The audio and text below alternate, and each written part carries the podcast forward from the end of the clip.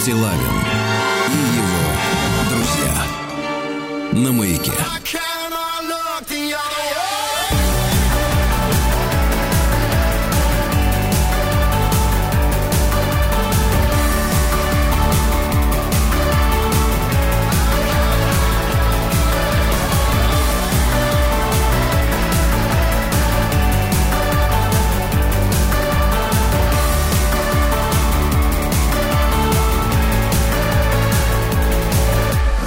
Messing with the B team, thought it was the first string, looking out for number one.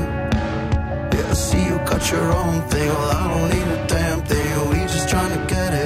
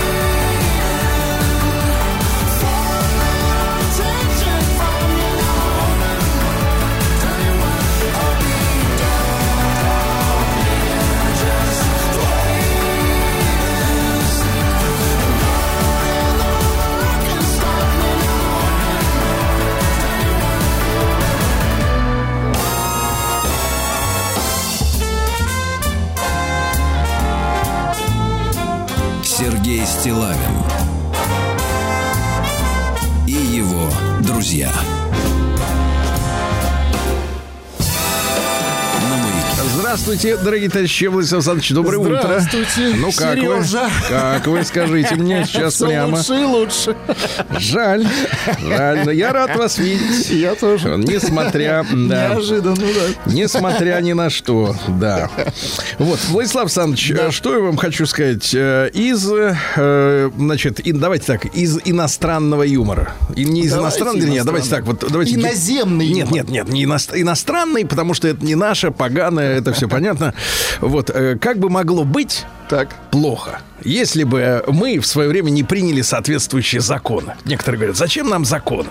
Ну, всякие там анархисты и прочие ребята. А вот зачем? Вот, смотрите, шутка из прислали люди. Недальновидные, давайте. А ты, Виталик, кем хочешь стать, когда вырастешь? Космонавтом. Космонавтом? Это же не модно. Женщиной-космонавтом. Хорошо. Хорошо, согласен, согласен, да. Уберег Господь. Да. Сергей Стилавин и его друзья». Что я вам хочу рассказать, друзья мои. У нас, вы знаете, э, год назад, и сейчас эта рубрика «Копит силы», э, был проект под названием «Сделано в России». Он у нас есть. То есть э, он поставлен на паузу, скажем так, да? Чтобы вы немножко отдохнули, мы немножко подкопили, так сказать, э, силы, потому что э, предприниматели присылают заявки, мы их копим для новой серии, да? Может быть, с Нового года начнем еще раз. Так вот, поступило тут ко мне, Владислав Александрович, э, приглашение. Позвонили уважаемые люди, говорят, Сергей Валерьевич, а вы не хотите, так сказать, вот э, посмотреть лично, как происходит э, импортозамещение в стране? А поскольку я мужчина элегантный, во-первых, во-вторых, я не чужд э, э, импортозамещения. Конечно. Любознательный. Да. да. А, а в-третьих, тема, связанная с автомобилями, что мне всегда было э, интересно на протяжении последних полутора десятков лет. И я говорю, ну а что у вас случилось, говорю, товарищи? А говорят, а мы, э, вот группа товарищей, э, взяли, да, и э, в свою, то есть в суверенную собственность граждан России получили некогда французское предприятие, которое здесь в стране торговало маслом и различными жидкостями для автомобилей. Химия для авто. Вся, ну не химия, а вот масло, нефтехимия, Ну, понятно, да, да, в основном это масла, смазки, там всякие жидкости для коробок передач, тормозной системы и так далее, потому что мно- ну, не многие, а все основные производители этих э, жидкостей, они из страны свалили. Но многие из них, Владислав Александрович, успели э, в России основать свои производства. Но производство, к, к- к сожалению, скажем так, не полного цикла, потому что это совсем огромное предприятие. Но э, там же какая история с маслами, да? Есть базовое масло, просто как бы чистое, ну, скажем, чистый мед. Э, Чистая подсолнечная. Чистый мед, да, золотистого цвета. Вот. И в него, в это уже базовое так называемое масло, присадки. добавляются, да, присадки. Ситуация в мире такая, что Владислав, Владислав Александрович, нам, Рустам Иванович, в рубрике «Брендятина» рассказывал, к- э, значит, как обстоят дела в этой сфере. Э, Много лет назад американцы, несколько корпораций, как я вот сейчас уточнил, их всего четыре юрлица, но по данным разведки там всего пару, а может быть даже это одно, э, если докопаться до сути, один, может быть даже собственник. Ну, как говорят, ходят слухи, что у Колы тоже один владелец. Просто Пепси было создано для, так сказать, имитации конкуренции. Были такие слухи, не знаю. Вот, а там история такая, что э, присадки это самое ценное, что есть э, в смазочных материалах, потому что они увеличивают срок службы этого базового масла, защищают детали двигателя, ну и так далее. И э, эти америкосы, они, значит, соответственно, в том числе в Советском Союзе была индустрия э, вот этих присадок, но все это было убито демпинговыми ценами. То есть как они как обычно делают, да, назначают цену там в три раза меньше, все конкуренты вымирают, а потом они приходят и выкатывают цену в пять раз больше, чем было, и а, а делать уже нечего, потому что э, Альтернативы нет. вообще нет. да. То есть ты сидишь у Ну, монополиста на этом на масляной На игле. давай, да. На масляной. На масляной игле, да. И вот, значит, э, французы пришли к нам несколько лет назад. Они отстроили здесь э, завод э, огромный, э, ну, цикла, в котором, э, значит, соответственно, оборудование, я все это посмотрел на месте, значит, где производились масла, по-моему, около 150 наименований. Ну, то есть для таких моторов, для сяких, для грузовиков. Слушайте, ну суть завода это замесы. Вот эти Замесы, да. замесы, То есть вот замесы вот. по нуждам э, рынка. То есть есть базовые То масла. есть, да, исходник А некий. Мгм. замес там сложное дело. Там в особой температуре, особо понятно, вам надо. Ну, вы знаете, вы же химик-надомник. Вы же помните, как, как вы работали с реактивами, да? Конечно, конечно. Ну, то есть вовремя, по часам, нужной сложно температуры. это, да. Потом все эти лаборатории, которые проверяют качество и так далее. Вот я вам одно, например, скажу. Ребята рассказали. Они же, э, так сказать, вот э, наши ребята, которые э, сумели французов уговорить, и, значит, соответственно, те им, э, ну, договорились, что завод стал э, нашим, да, но не государственным, а частным. Вот. э, и э, самое главное, что наши люди сумели договориться Конечно, окольными путями, но о поставках все тех же комплектующих из-за рубежа. А, значит, иностранцы, они какие-то немножко странные, не, ну, не то чтобы странные люди, но они лицемеры, это нам понятно, да. Но с другой стороны, это же ничего, кроме бизнеса. Потому что санкции объявлены против гос структур. Хотя, например, Apple, наложив запрет на Apple Pay, ну, то есть систему оплаты а, при помощи мобильного телефона, он всех нас кинул. Ну, вообще, да. И людей, которые на государство работают, и на которые в Sony коммерческих PlayStation структурах. такая же история. Тоже- да. То есть наказаны все. Да. А вот в этой сфере, где бабки все-таки большие, там, значит, э, э, всех наказать не, не стали наказывать, да. И, соответственно, удлинилось только плечо доставки. То есть, условно говоря, там раньше товар, условно говоря, шел Ну, месяц. стало дороже. Теперь может быть логистики. окольными Да, путями да, там, да, но все равно оно идет. И преимущество в том, что, э, соответственно, качественные присадки, которые очень важны для моторов, потому что э, дело в том, что уже там лет, наверное, 25 назад, может быть, ну 20 точно, э, масло и его качество стало составляющей частью двигателя. То есть это очень важно для его работы. И сейчас мы оказались в ситуации, когда у нас в стране очень много подделок. Я так понимаю, что порядка 70-75% того, что под разными упаковками, этикетками типа осталось еще или привезли откуда-то окольным путем, оно, к сожалению, ребята, поддельное, и движки из-за этой всей заразы начнут сыпаться.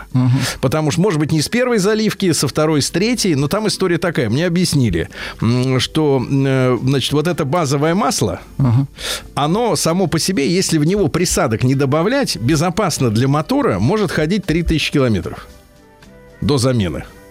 Потом все, край. То есть оно начинает осе- оседать на стенках, там гробить детали. И, и если там нет тех присадок, которые нужны, вот эти сроки, которые обычно заявляются, да, на, на там, у производителями, да, из серии, наше масло ходит до замены 15 тысяч. Ну, ты представь себе, если у тебя в канистре поддельный, а цены на подделку, они ведь на полках магазинов точно такие же. То есть ты не, по цене никак не можешь отличить. Они на оптовом уровне отличаются. То есть мне объяснили, что, например, закупке. что, например, канистра, ну, баррель, вернее, вот эта бочка, да, например, а, настоящего масла, хорошего, со всеми присадками, стоит порядка 100 тысяч рублей, ну, к примеру. А подделка, то есть одна базовая туда на- на- налитая, просто с этикеткой, Понятно. 20, в 5 раз. И получается, что ты, заливая это масло, у- будучи уверенным, что у тебя мотор продол- продолжит ходить Ну, так же, как раньше, мотор, ты да. его убиваешь после трех тысяч, да, все остальное, что ты проездил, это уже, так сказать, тебе во вред. А, а цена, она вот отличается в пять раз только на этапе закулисных оптовых э, черных вот этих сделок. А в магазине он будет там на полке какого-то несертифицированного магазина, он будет стоить столько же, и ты даже знать не будешь. Они еще продадут в сервис, и тебе скажут, о, конечно, у нас, вот смотрите, у нас Мобил, или Shell, или Кастрол, все настоящее. А на, на самом деле внутри фуфло. И, ребята, тут выход только один. Либо менять масло для гарантии каждые 3000, либо, соответственно, искать какие-то варианты, купить настоящее. А что значит настоящее? Ухари что делают, оказывается? Они берут, например, партию... э, э, ну, мне э, описали, например, такую ситуацию, что есть, например, в последнее время у нас популярны корейские масла из Южной Кореи. Ну, там, знаешь, автопроизводство, и э, корпорации эти, и строительные, и корабельные, и масла тоже оттуда идут, и присадки. Так вот, оказалось, что 16 заводов в России делают это корейское масло, которое не имеет отношения к тому, что там на самом деле разливают. Якобы 16. корейское, да? Да, а потом они что делают? Они вывозят это масло э, уже в канистрах упакованное, например, в Казахстан. Оттуда оно возвращается с официальным белым легальным сертификатом, что вот, мол, да, официально, вот, смотрите, Типа просто транзитом из Казахстана, смотрите, официально. А на самом деле моторы будут сыпаться сыпаться. И вот ребят, которые э, смогли удержаться, да, я не буду э, таить, они, значит, э, долго работали, они не могли взять название то, которое было раньше, потому что это прямая Название ссылка. ушло. Мгм. Название ушло, оно хотя было раскрученное, да. Они, значит, назвались э, Ну, на французский манер, потому что те были французы, эти тоже как бы французское, но, слава богу, они сохранили всю эту, значит, историю технологий, да, и э, я им, значит, задаю вопрос, слушайте, ребята, а вот смотрите, вы не напуганы, в принципе, как производители масел, э, значит, э, хорошо, сегодня вы чувствуете себя очень, э, так сказать, уверенно, потому что нормальные производители ушли, условно говоря, да, и для них рынок расширился в 4 раза официальный, потому что да, раньше они там четверть занимали рынка премиальных масел, теперь, соответственно, все эти сгинули, теперь они остались, да. Так вот, я говорю, не, не, не напуганы ли вы, например, э, электрификацией автомобилестроения? То есть идут же электромото- электромобили, у них электромоторы. Как мы это понимаем? Что в движке внутреннего сгорания масло все время крутится, да, сгорает, его надо постоянно менять. А электричество, что там? Что там в, в этих Ну, там электромоторах? меньше, да, а деталей, минуточку, да. минуточку. Да, да. Я говорю, напуганы, потому что вот Собянин недавно объявил, он говорит, что, мол, надо, чтобы в Москве были эти электромобили, потому что 80% загрязнения воздуха это от автотранспорта. Понятно. дело. Я говорю, ну вы напуганы? Так и спросил прямо в глаза. Они мне говорят, нет. Я думаю, что за бравада? А они объясняют. Так. Чувак, оказывается, вы, может быть, электромотор в пылесосе? Ага. Или что у вас есть? э, Миксере или Фэн. фэн, вот там тоже крутится, да. Может быть, он там, в общем-то, и без масла. Но оказывается, в этих моторчиках, которые каждый стоит, там, четырехприводные, да, полноприводные, на, на каждом колесе или на каждой оси, там в этих моторах, которые крутят именно колеса и тяжелую машину двигают, тоже есть масло. И самое удивительное, что менять-то его надо реже. То есть, если, например, вот я тебе говорю, качественный... На э, каче- механике каче- чаще? Нет, нет, смотри, качественное масло э, просто в обычном автомобиле, ну, можно менять раз в 15, ну, нормально люди меняют раз в 10 или раз в 8, на всякий случай, да, если интенсивное движение. А в этих, в электромобилях, оказывается, где вроде как нет движка и не надо менять масло в двигателе, их надо менять раз в 40, но они э, не- не- нереально сложные по составу. И поэтому по Они цене дороже. и по цене получается такая же, в общем-то, история. Примерно такая же история. И это меня очень сильно удивило. Я с этим никогда не сталкивался, потому что, ну, видимо, еще э, новые, новые электромобили, которые к нам заводятся там и легально, и серый импорт, да, они, может быть, 40 тысяч еще не проехали, но техобслуживание, оказывается, у электромобилей с точки зрения замены масла тоже Ну, есть. понятно. И это удивительно. Это, так сказать, сенсация. Потому что, а, а по цене все равно то же самое. Я, потому что, когда электромобили появились, я был уверен, что, в принципе, вот эта вся масляная история, она уйдет на нет. Там коробки нет. Ну, понимаете, да, коробки нет, движка нет. Что там еще? Ну, тормозная система, ну, там другая жидкость, да. Э, система охлаждения есть. Ну и все. Значит, мас- значит э, маслоделы у- у- вылетают в трубу, а оказывается, ничего подобного. Вот какая подстава, да. И что еще? Хотел еще несколькими фактами, друзья мои, с вами поделиться, чтобы вы знали, да. А, значит, история такая. А, значит, где, где еще происходят какие-то такие вот любопытные, я просто цифры позаписывал, э, про, про технологии и про жадность. Они, значит, к себе на завод загоняют, ну, знаете, вот бывает вот фуры, а бывает такая же по размеру грузовая штуковина, сидельный тигач, а на нем как цистерна огромная, такая длинная, да, ну, вот как фура. И, значит, э, загоняют на завод, Значит, из-за границы приходит э, э, вот эта присадка какая-нибудь или базовое масло, и у них там лаборатория, они все это проверяют на качество, ну, такого ли состава, там все, на и вдруг выясняется, что состав какой-то не тот, чем обещали. Так. Оказывается, что происходит? Перевозчики, потому что есть производитель, есть, соответственно, вот эта компания, которая Ну, в России делает масло, а есть логистическая, да, которая сама по себе. И ты же сам понимаешь, Владислав Александрович, вот если у тебя, например, бидон, ты сегодня, например, пошел за квасом, а завтра за молоком. Что ты делаешь? Ты его моешь. Естественно. Ну, чтобы молоко с Да. квасом не смешивалось. А эти- а знаешь, сколько стоит помыть канистру, вот эту вот, которая на фуре? Огромные, да. 60 тысяч рублей стоит один помыв, потому что это надо химией, потому что там же не молоко будет, не воду. Химией надо все борта вот эти как следует вымыть, чтобы ничего не оставалось, никаких остатков старого. Потому что сегодня он повез там масло, завтра какую-нибудь присадку другого состава, а если одно в другое наливаешь, там начинается замес и меняется химический состав. Ну, понятно. и в итоге получается, что людям приходится отбраковывать. Они говорят, слушайте, чуваки, вы привезли фуфло. Из-за того, что те экономят. Не помыли, да. Да, То есть да, да. они, ну а как, а бизнес-то какой? Наверняка ведь э, э, на помыве нагревается просто мелкий Мелкий бес, который отвечает просто за это. Ну, Он да, да, документы да. Ну, оформляет. Мы помыли, Да, а да, себе да. в карман 60, а себе в карман 60. Так с одной фуры 60, с другой с третьей. Считай в месяц полмульта. Ну, типа он считает, что да это то же самое масло. Нет, ему нет, как- он да. нет, он понимает, что он урод, но Да, да, он, э, а в итоге контора попадает на 3,5 миллиона, потому что это цистерна вот с маслом, с базовым, стоит 3,5 миллиона примерно, ну вот да, представляешь, вот разница цены, 60 тысяч и 3,5 миллиона, и перевозчик, э, владелец перевозчика попадает из-за того, что мелкий хрен, который обязан отвечать за помыв этой штуки, э, себе в карман забрал эти там э, э, вонючие полс- полсотни тысяч, ну как вонючие, для него-то это деньги, а для Конечно. конторы убыток, да? И что я вам еще хотел сказать, ребята? И сейчас, э, ведь оказывается, из-за вот этих проблем с фейковыми маслами, к примеру, э, ведь будут страдать не только а, эти самые автомобилисты и, грузо- и грузовые перевозчики, да, если им будет попадаться, потому что на фуре вышел из строя дизель и, и стоит торговля. Да это кошмар, конечно. Одно дело, частник пересел на такси, а другое дело э, э, коммерция, да. Но более того, у нас еще в стране очень много небольших таких локальных э, э, э, газоэлектростанций, которые строят при заводах, при микрорайонах, такие прозрачные э, большие дома. Туда подается газ, и там газотурбинная машина крутит электричество, ну, чтобы не тащить провода, а свои, своя, своя, грубо говоря, котельная и одновременно вырабатывать. Так там тоже, например, масла меняют, как мне объяснили, там после э, полугода обслуживания, да, 4000 моточасов. А если там встанет то есть может завод остаться без электричества или еще что-то в этом роде. Поэтому очень важная история с маслами. И я с ними поговорил, э, значит, с ребятами. Они говорят, они сейчас выпускают на рынок, вот тоже интересная штука. Э, Значит, анализ, ну вот как у человека здоровье проверяют? По э, кровеносной системе. Ты из пальчика кровь сдал Анализ или из вены? Мгм. Тебе делают анализ. Что у вас там? Сифилис, там, здоров, хорошо, все. все хорошо, да? Оказывается, то же самое можно сделать с движком. То есть ты проезжаешь на этом масле э, сколько-то километров, ну, например, 5 тысяч или 10. Они осматривают. Нет, Ну, а ты, они выпустили наборчики. Маленький такой наборчик, там у нас этот э, шприц. Шприц, Ты забираешь, забираешь несколько, там, 50 миллилитров, 40 миллилитров из двигателя масла, отправляешь Отработанного им. масла. Ну вот уже работаешь. Да, Да, да, да, отправляешь им. Причем наборчик, это, например, стоит рублей тысяч пять. Не, больш- не такие большие. А они тебе полную раскадровку через несколько дней. Что это было? Чем болен мотор, что в нем не так и сколько он еще проходит.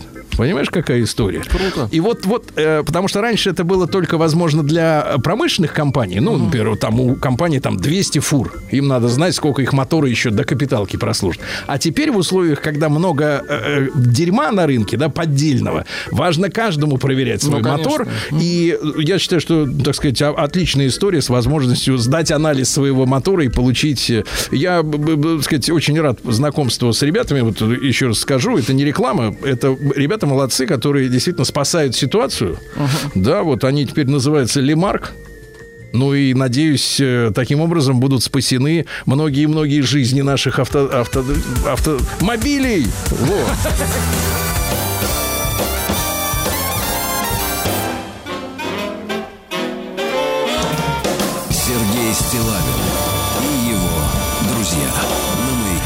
Дорогие товарищи, сегодня у нас 19 уже октября, сегодня Всероссийский день лицеиста.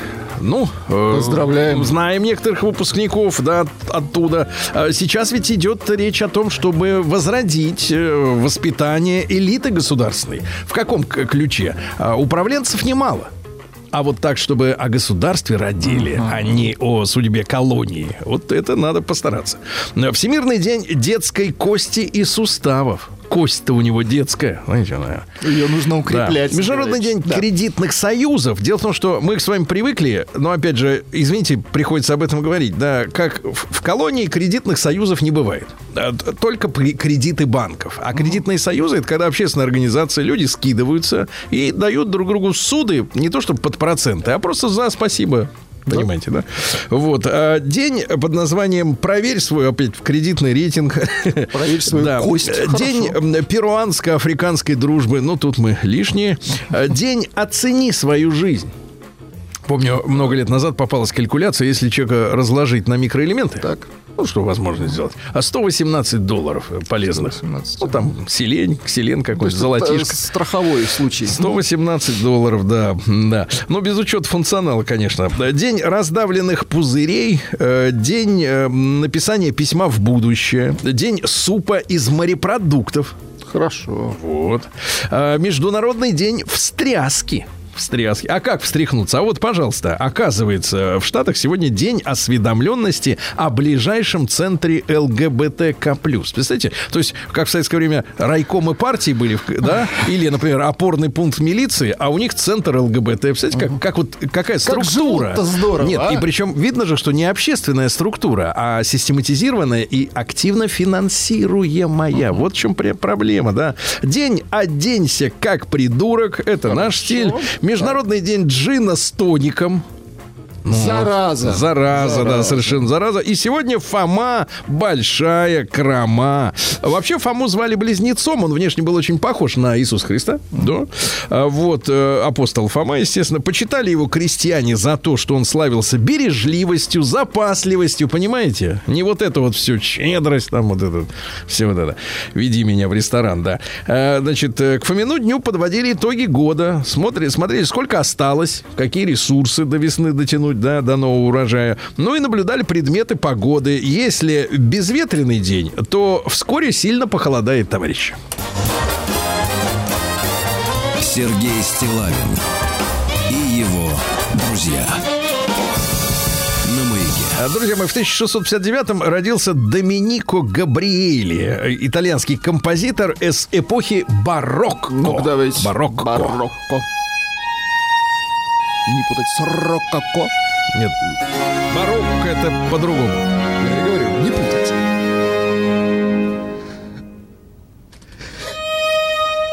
Ну что могу сказать? Не спешили, понимаешь? От безделья. Некуда было спешить. Поезд никуда не уходил с вокзала, правильно? Да, в этот день, в 1722 француз Хопфе, Хопфер, видимо, изобрел огнетушитель. Молодец. Вот, ну, пенный, наверное, да, какой там еще. Вот, такое прекрасное, нужное изобретение. Ну, Царскосельский э, лицей открылся, я уже сказал, в Поздравили. 1811, да. Продолжительность обучения, кстати, была 6 лет. Хорошо. Вот, там и преподавали, естественно, нравственные э, дисциплины, и закон Божий, этика, логика, правоведение. Смотрите, правоведение относилось к нравственным наукам. Понимаете, а то сейчас говорят точные и гуманитарные. Это неправильно. Надо, потому что и от этого, например, у технарей нет уважения к гуманитарным наукам. Что значит гуманитарная наука? Гуманитарий — это гуманность, да, вот человек, ну, человековедение, э, человек в центре всего. Нет, нравственный закон, политическая экономика, э, экономия, извините, преподавалась, да, ну, словесность, понятно, история, э, физические, математические, все это. Туда же, кстати, космография, Хорошо. надо за планетами следить, чтобы они там... Да. то есть. Изящное искусство, естественно, это чистописание. Писать. Надо рисовать, танцы. Опять же, вот человек, который красиво пишет, он должен и красиво коленцы выделывать. Коленцы, конечно. А Верховая езда, туда же на лошади сидеть. Ты вы сидели на лошади? На лошадь как, Я с ним, е- катали. с ним единым целым, пока не взбрыкнул, себя чувствовал, да. Вот, плавание, кстати, плаванием Плавание занимались, да, нужно. потому что, видите, ведь у нас как история такая, тогда не было курортного отдыха. да, Бассейнов немного и было. Бассейнов вообще не было, а графья на море выезжали и просто гуляли вдоль моря. Они не купались, понимаете, не было даже плавок. Вот, ну и, соответственно, э, приравнивалось это образование к университетскому, но меня, честно говоря, очень сильно напрягало, что там не разрешалось носить очки. Да ладно. Это глупость вообще реальная. Ну, человек, Странно. Там был этот дружок у Пушкина, э, не помню фамилию, э, на Д как-то, не Дантес, другой. Э, короче говоря, был слепой. И Ему не разрешали носить очки, он Странная бедный история, щурился непонятно. там всю дорогу. Странные люди какие-то. Может, они считали, что в очках как-то вид не, неблагонадежный. Слишком, да, умный вид. А, Нельзя быть умнее преподавателя, правильно? Даже в лицее. Вот. В этот день у нас в 1823-м, 200 лет назад, родился Платон Васильевич Плавлов. Это наш историк, э, организатор первых воскресных школ в России. Почему воскресных? Потому что крестьянские дети начинали работать с 5 лет, помогать своим родителям. Поэтому они вырастали честные, порядочные, замечательные люди. Но не образованная. Но не образованные. А по воскресеньям их учили. Суббота это день, Отдыха. да, не отдыха, так сказать. Все чин-чином, А в да. воскресенье можно и подучиться. Хорошо. Да. А, Что же у нас еще любопытно? Дельвик. Да, в тысяч... Дельвик, конечно, видите, букву Д. В 1859-м а Альфред Дрейфус родился. Это еврей и офицер французского генштаба, которого обвинили в шпионаже в пользу Германии. Ну, надо было найти... Кого-то. Не кого-то, а Дрейфуса. Кого-то? Чтобы найти кого-то, это вот песня из, из фильма из там так никого и не нашли. Да, значит, еще что у нас интересного. В 1862-м Агюст Люмьер – это менеджер брата-изобретателя.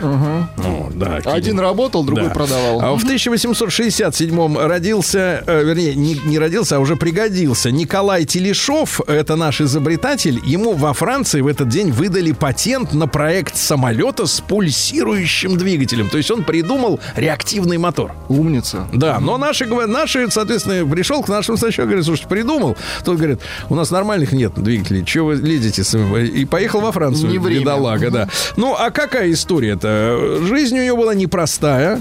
Вот, э, мама у него была балерина э, Екатерина Санна. Вот. Мама балерина, неплохо. А папа крупный предприниматель э, Афанасий Федорович Шишмарев. И они жили в конкубинате. Это как? Вот сейчас вот, знаешь, у нас как, какая история? Есть законный брак, есть сожительство, да? И как-то вот э, неуверенно чувствуют себя люди в, это, в этих условиях, да, потому что мало вариантов. А тогда был еще конкубинат. То есть была женщина конкубина. Да. Вот, отсюда название. А комбинат, чего ж там? А, комбинат это он, да. Значит, ну, короче говоря, там история такая. Это еще в римском праве узаконенное постоянное сожительство мужчины и женщины. Это не брак. Вот, но юридические последствия тоже есть.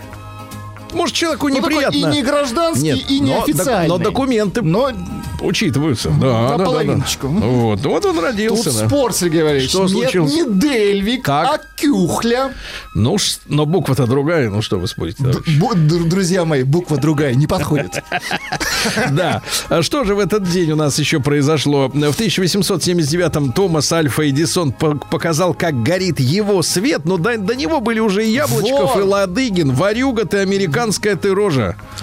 Вот. В 1880-м родился Сергей Михайлович э, Труфанов, яркий персонаж предреволюционной российской истории. Он был э, Илеодором, священником. Вот. Вообще, по происхождению донской казак, лихой человек, так сказать, да, окончил духовную академию, стал монахом, устраивал митинги, вот, э, сходились большие толпы народа. Ну, вот у нас, помните, был Гапон, тоже очень популярный деятель, да, а это э, Илеодор, то есть они окучивали, так сказать, одну и ту же паству, вот, ну, агитировал активно достаточно. Ему в 1907 году Синод запретил литературную деятельность, а что дальше случилось? Надо же по плодам судить, да? Вот, э, он сбежал за границу еще в 2014 году. Вот, э, кстати, п- говорят, что принимал участие в заговоре именно физическом устранении Распутина, потому что летом 1917 о, извините, 14 года э, на Распутина было совершено покушение. Его э, баба местная, э, считавшаяся полусумасшедшей, резанула ножом, но не убила. Но тем самым э, лежавший на койке э, Распутин не смог у себя в родном селе, в, в Тобольской, как говорится, губернии, вот, не смог повлиять на решение царя объявлять мобилизацию и ввязываться окончательно в Первую мировую войну, потому что он потом вспоминал сам Распутин, что если бы был в Петрограде, в Петербурге в то время, он бы отговорил. И, в принципе, мы бы понесли какие-то репутационные потери, но, может быть, и не ввязались бы все-таки, да, в Первую мировую войну. Ну, а потом что? Он сбежал на Запад, э, в семнадцатом году снялся в первом э, в мире фильме о революции в России «Падение Романовых», причем в роли самого себя, это так называемое камео. Вот. А Потом стал баптистом. Посмотри, как православный. Универсал такой. Не да. совсем православный-то человек-то был. А этот самый жулик. Работал на должности швейцара в гостинице. До 52 года дожил. Представляете? Во-во, ребята работали, так сказать, в революционной, в предреволюционной России, да. В этот день, что еще любопытного, э, в 18 году, 105 лет назад, образована трудовая коммуна немцев Поволжья. То есть вот автономная. Там они жили до, ну, понятно, до 41 года. А В 19 году родился Александр Гинзбург. Говорит, буду Галичем. У нас есть звук. Сейчас, одну секундочку. Да, вот. Э, Он же ведь был достаточно э, талантливым киносценаристом, помните? Потому что там даже, да... ну, Да, и напис- вас вызывает Таймыр, Да, да, да, да. и, так сказать, э, в 54 году «Верные друзья», где там на плоту Да, люди да, да, плыли. шикарное Это кино. же шикарная Ривер Роуд Муви, Да, говоря да, по-нашему. по- Совет муви. Yes, yes. Синема, как говорят французы. Ну вот, э, потом э, «Бегущая по волнам», тоже про соль, да. Потом что-то вот как бы вот надломилось. Начал писать песни про Леночку. Есть там про Леночку? У нас есть закон природы. Ну-ка, дайте. А два, левый, правый, три, четыре, левый, правый, а Да, два, да, три, левый два. Неприязнь. Нет, нет, не хочется ходить строем, да. Вот что с ними не так, я Ну, не понимаю. хорошо же писал. Ну, хорошо же шли. Так быстрее, чем каждый идет куда хочет. Вот, что говорил-то? Есть только две породы мужей. Те, которые боятся своих жен, и те, которые скрывают, что боятся. Понятно. Ну, не дурак, естественно. Что ж там говорить-то. А, В 29-м Михаил Петрович Симонов, генеральный конструктор э, конструкторского бюро Сухого с 83 года. Ну, вот, например, э, штурмовики Су-25, бомбардировщик Су-24. Да, ну, все же понимаем, да, да, техника. В 33 году Организационный комитет Берлинской Олимпиады, уже гитлеровский, утвердил баскетбол олимпийским видом спорта. Гитлеру говорят, слушайте, но приедут негры. А он? Будем работать с ними, говорит. Будем работать, да. А, он именно из-за этого баскетбол и ввел, чтобы они приехали. А я уж с ними разберусь, вот так он сказал. Отвратительно, Сергей Валерьевич. Я вам скажу, что это не просто, это гадость. Сергей Стилавин На маяке. А ну что ж, э, дорогие товарищи, э, Жанна Андреевна Болотова, замечательная киноактриса, родилась в 41 году, да? Вот. Любить человека из жизни отдыхающих. А? Хорошая, Ну, В жмурках то же самое. Ну, тоже ведь хорошо. Вот. В 43 году, 80 лет назад, американский студент-микробиолог Альберт Шац Шац, что-то знакомое.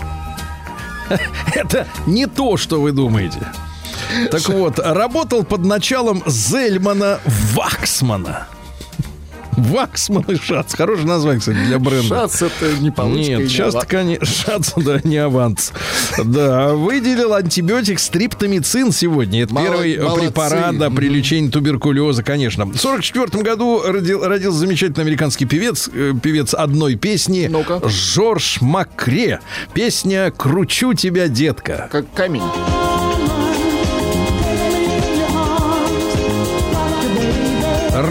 You baby. Рока нет, но Женщина. Ну, понятно. А, что же, в 45 году президент Гарри Труман стал первым президентом, который сразу был масоном 33 степени. До этого они как бы достигали этого уровня уже на 33 должности, степени. а это уже готовый пришел, говорит. Неплохо. А потому что там история какая? Перед Труманом же был кто? В, в- в этот, в Ялте же Сталин, Рузвельт. дог- Рузвельтом договаривал. Причем Рузвельт нормально относился совершенно к Советскому да. Союзу. Ну, относительно нормально. Понятно, что они нас все ненавидят. Но это нормально. С ними дотерли. Обо всем пришел этот 33-й. Градус у него, понимаешь? И все сразу по- поломалось. Началась холодная война, видите. Э, В тот же день родился Кит Рейд. Это стихотворец из группы Прокол Харум. Да? Но этот трек божественный. Ну, с классикой умели работать, да, люди? Да, э, песня называется Whiter Shade of Pale, то есть э, э, чуть, чуток белее палева.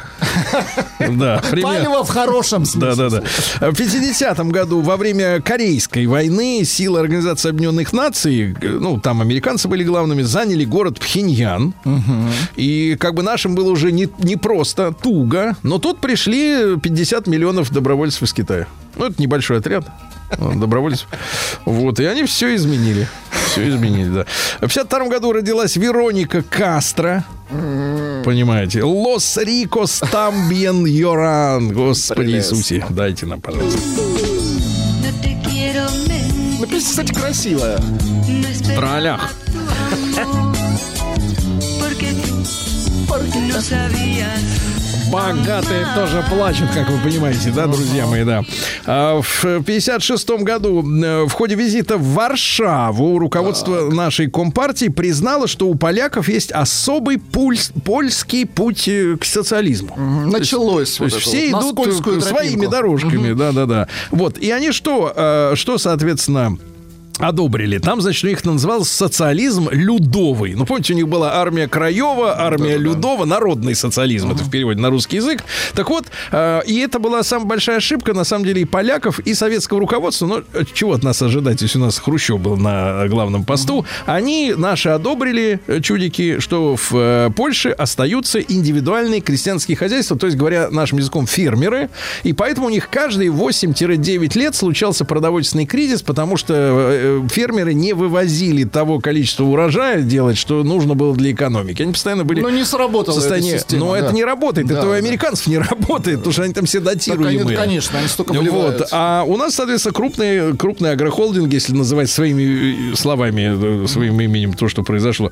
Дальше. В 56 году Советский Союз и Япония сели за стол переговоров. Вы знаете, да, что у нас в 45 году ведь не был заключен официальный мир с японцами. Но в 56 году мы сели с ними, говорят, давайте заключим.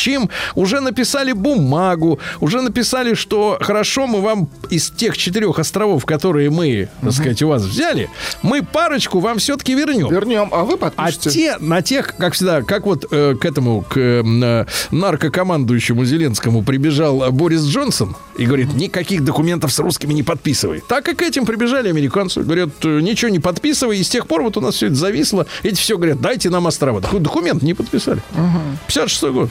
Умойтесь. Вот, э, в 62 году Эвандер Халифильд родился, герой бокса, самый настоящий герой. Размах рук составляет 198 сантиметров. Представляете? Да не стесняйтесь. То есть к нему, метра. Нет, к нему невозможно подойти. Вы же с таким размахом Бе- Без шлема. Радиус. Без шлема. без пистолета, я имею в виду, без пистолета не подойдешь, да. Вот, э, говорил следующее. Когда Тайсон, э, Тайсон откусил мне ухо, я очень удивился, я такого никогда не видел.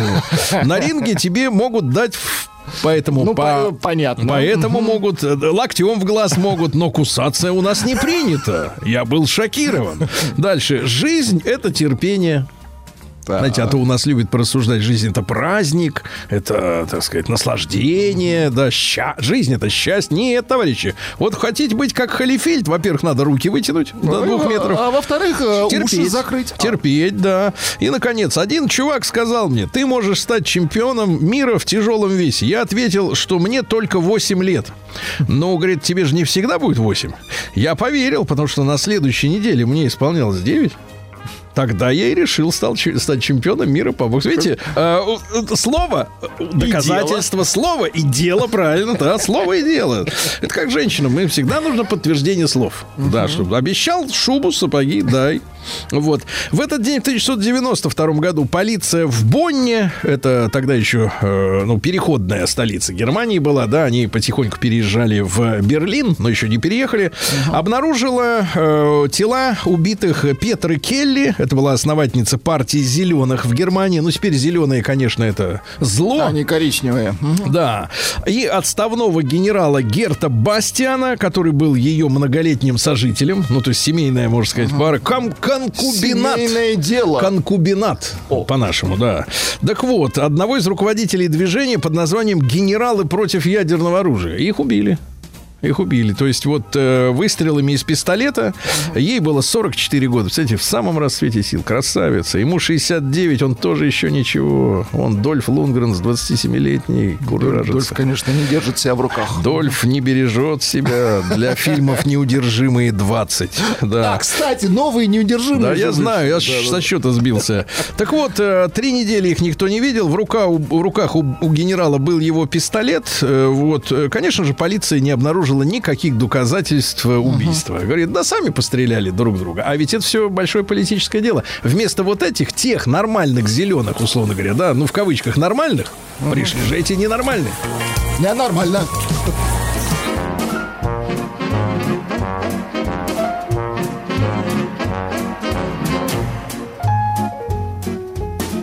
There may be trouble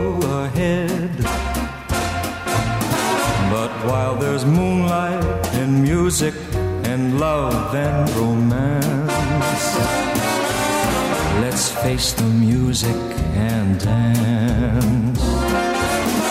Before the fiddlers have played, before they ask us to pay the bill, and while we still have a chance, let's face the music and dance. Soon we'll be without the moon, humming a different tune, and then there may be teardrops to shed. So while there's moonlight and music and love and romance, Let's face the music and dance, dance. Let's face the music and dance.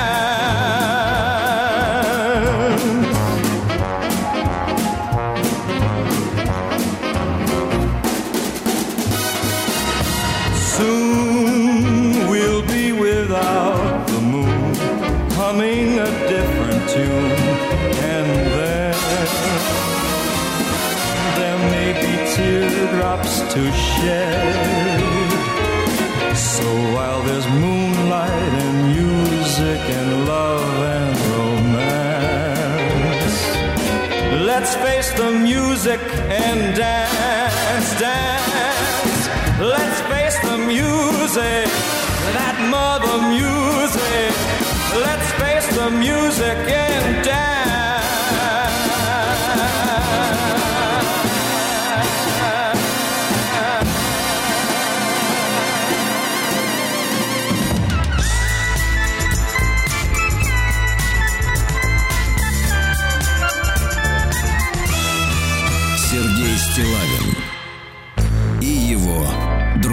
Дорогие товарищи, доброе утро вам всем. Что же, у нас в Москве течет сверху. Вот, а как обстоят дела? Минуточку, я В должен... Чернушке, Сергей. Чернушке. Сергей Валерьевич, плюс три. Чернушке. Вероятность осадков 5%. Чернушка.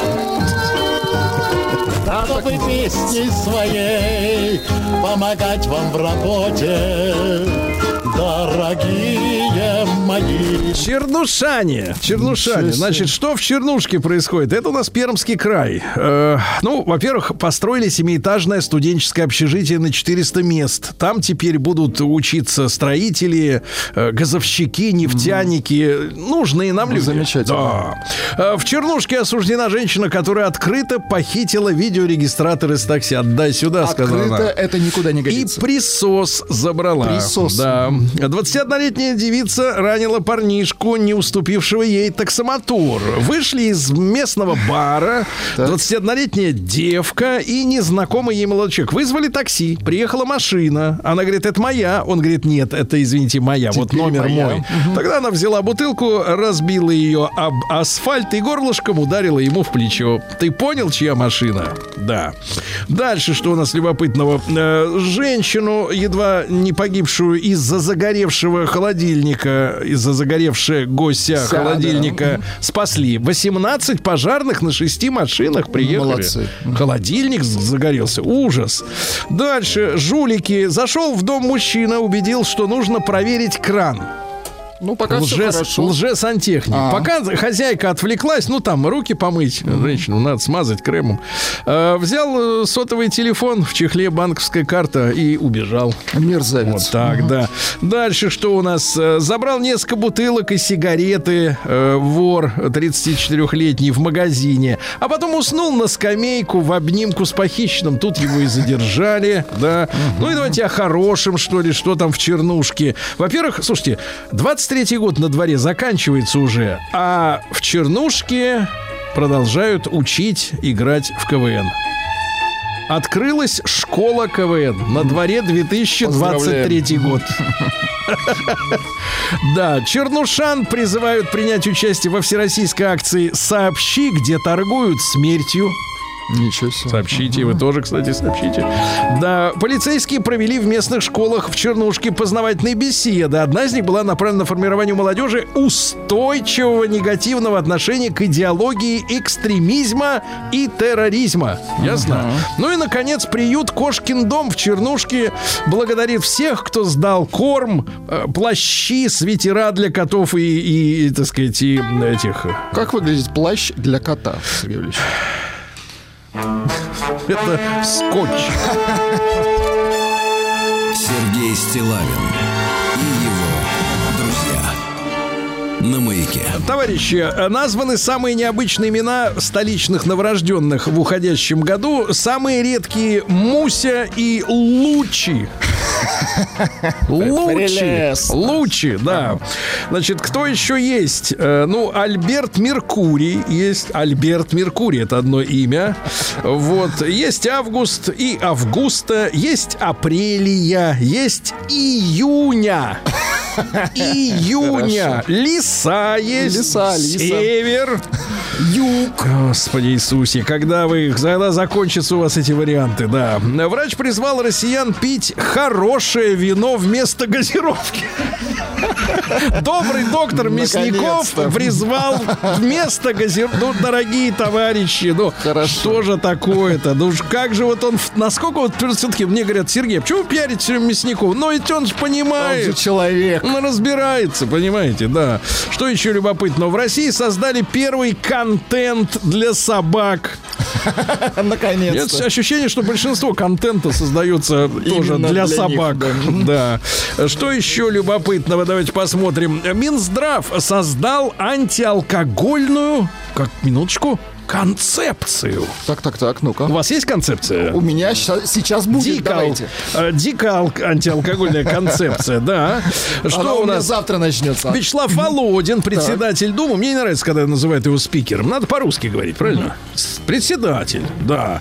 Вот. э, предложил готовить школьников к отношениям в семье. Правильно?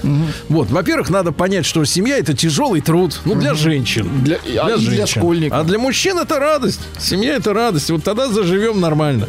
Дальше, что любопытного. Стало известно, сколько недокомплектных лад Вест складируется на автовазе. Ну, потому что не хватает этих э, микросхем, там еще ручек каких-то не хватает. Ну, немножко. где-то Не 12, всё- 12 тысяч всего. 12 Это тысяч стоят. Да, там такие площади, что э, еще столько же уместится, да. Э, Что еще любопытного? Российские ученые в ЛЭТИ. Владислав Александрович, ведь вы, вам ведь потом из- поставят доску, что окончил ЛЭТИ. Ну Да. Вам поставят доску? Мне поставят доску, Давайте- но не в лыти. Давайте проспонсируем. А что, у нас учился Плиту Владислав... пос- да, да, да, поставят. Плиту, это, но вертикально, да. Мужчин, так вот, лыти импорта заместили пленки для создания гибкого стекла для прочных дисплеев. Хорошо. Так. Мужчин предупредили об опасности долгой эрекции. Долго. Так, это опасно. А это чем опасно. это грозит? Надо с часами засекать надо. Засекать. Надо с часами. Если стрелка пошла на второй круг, ребята, надо что-то делать. Снимать жгут. Если стрелка загрустила. А Российские ученые в Южноуральском госуниверситете создали мусоровоз гибрид. А зачем ученые занимаются автомобилестроением? Непонятно. Непонятно. Про- Продюсер Пригожин ну, просто э, рассказал, как распознать будущую звезду. А, говорит, что звездой можно стать только в нужных руках. Так сама В по руках себе. Пригожина, понимаем. Конечно. Но они заняты. Там Валерия, конечно. Да, крепко. А, Крепко Разин занято. разбушевался, бывший продюсер. Он проклял семьи артистов, которые выступили на концерте памяти Шатунова. И тут же, следующая новость в это же, испугался за жизни артистов, которых проклял. То есть это кол- колдун все-таки, да? Ну, руки-то помнят, да. Евгений Дятлов. Слушайте, у вас же была группа вместе с Женей. А ты баты? Ев- а ты баты, да, пел Евгений были кто? Я был барабанщик. А он кто? А он певец. А Кстати, Гена кто? Ев- Евгений Дятлов начинал в группе «Аукцион» в свое время. Ну, там все начинали, там Да, Рогожин да, начинал. Да, да, да, да.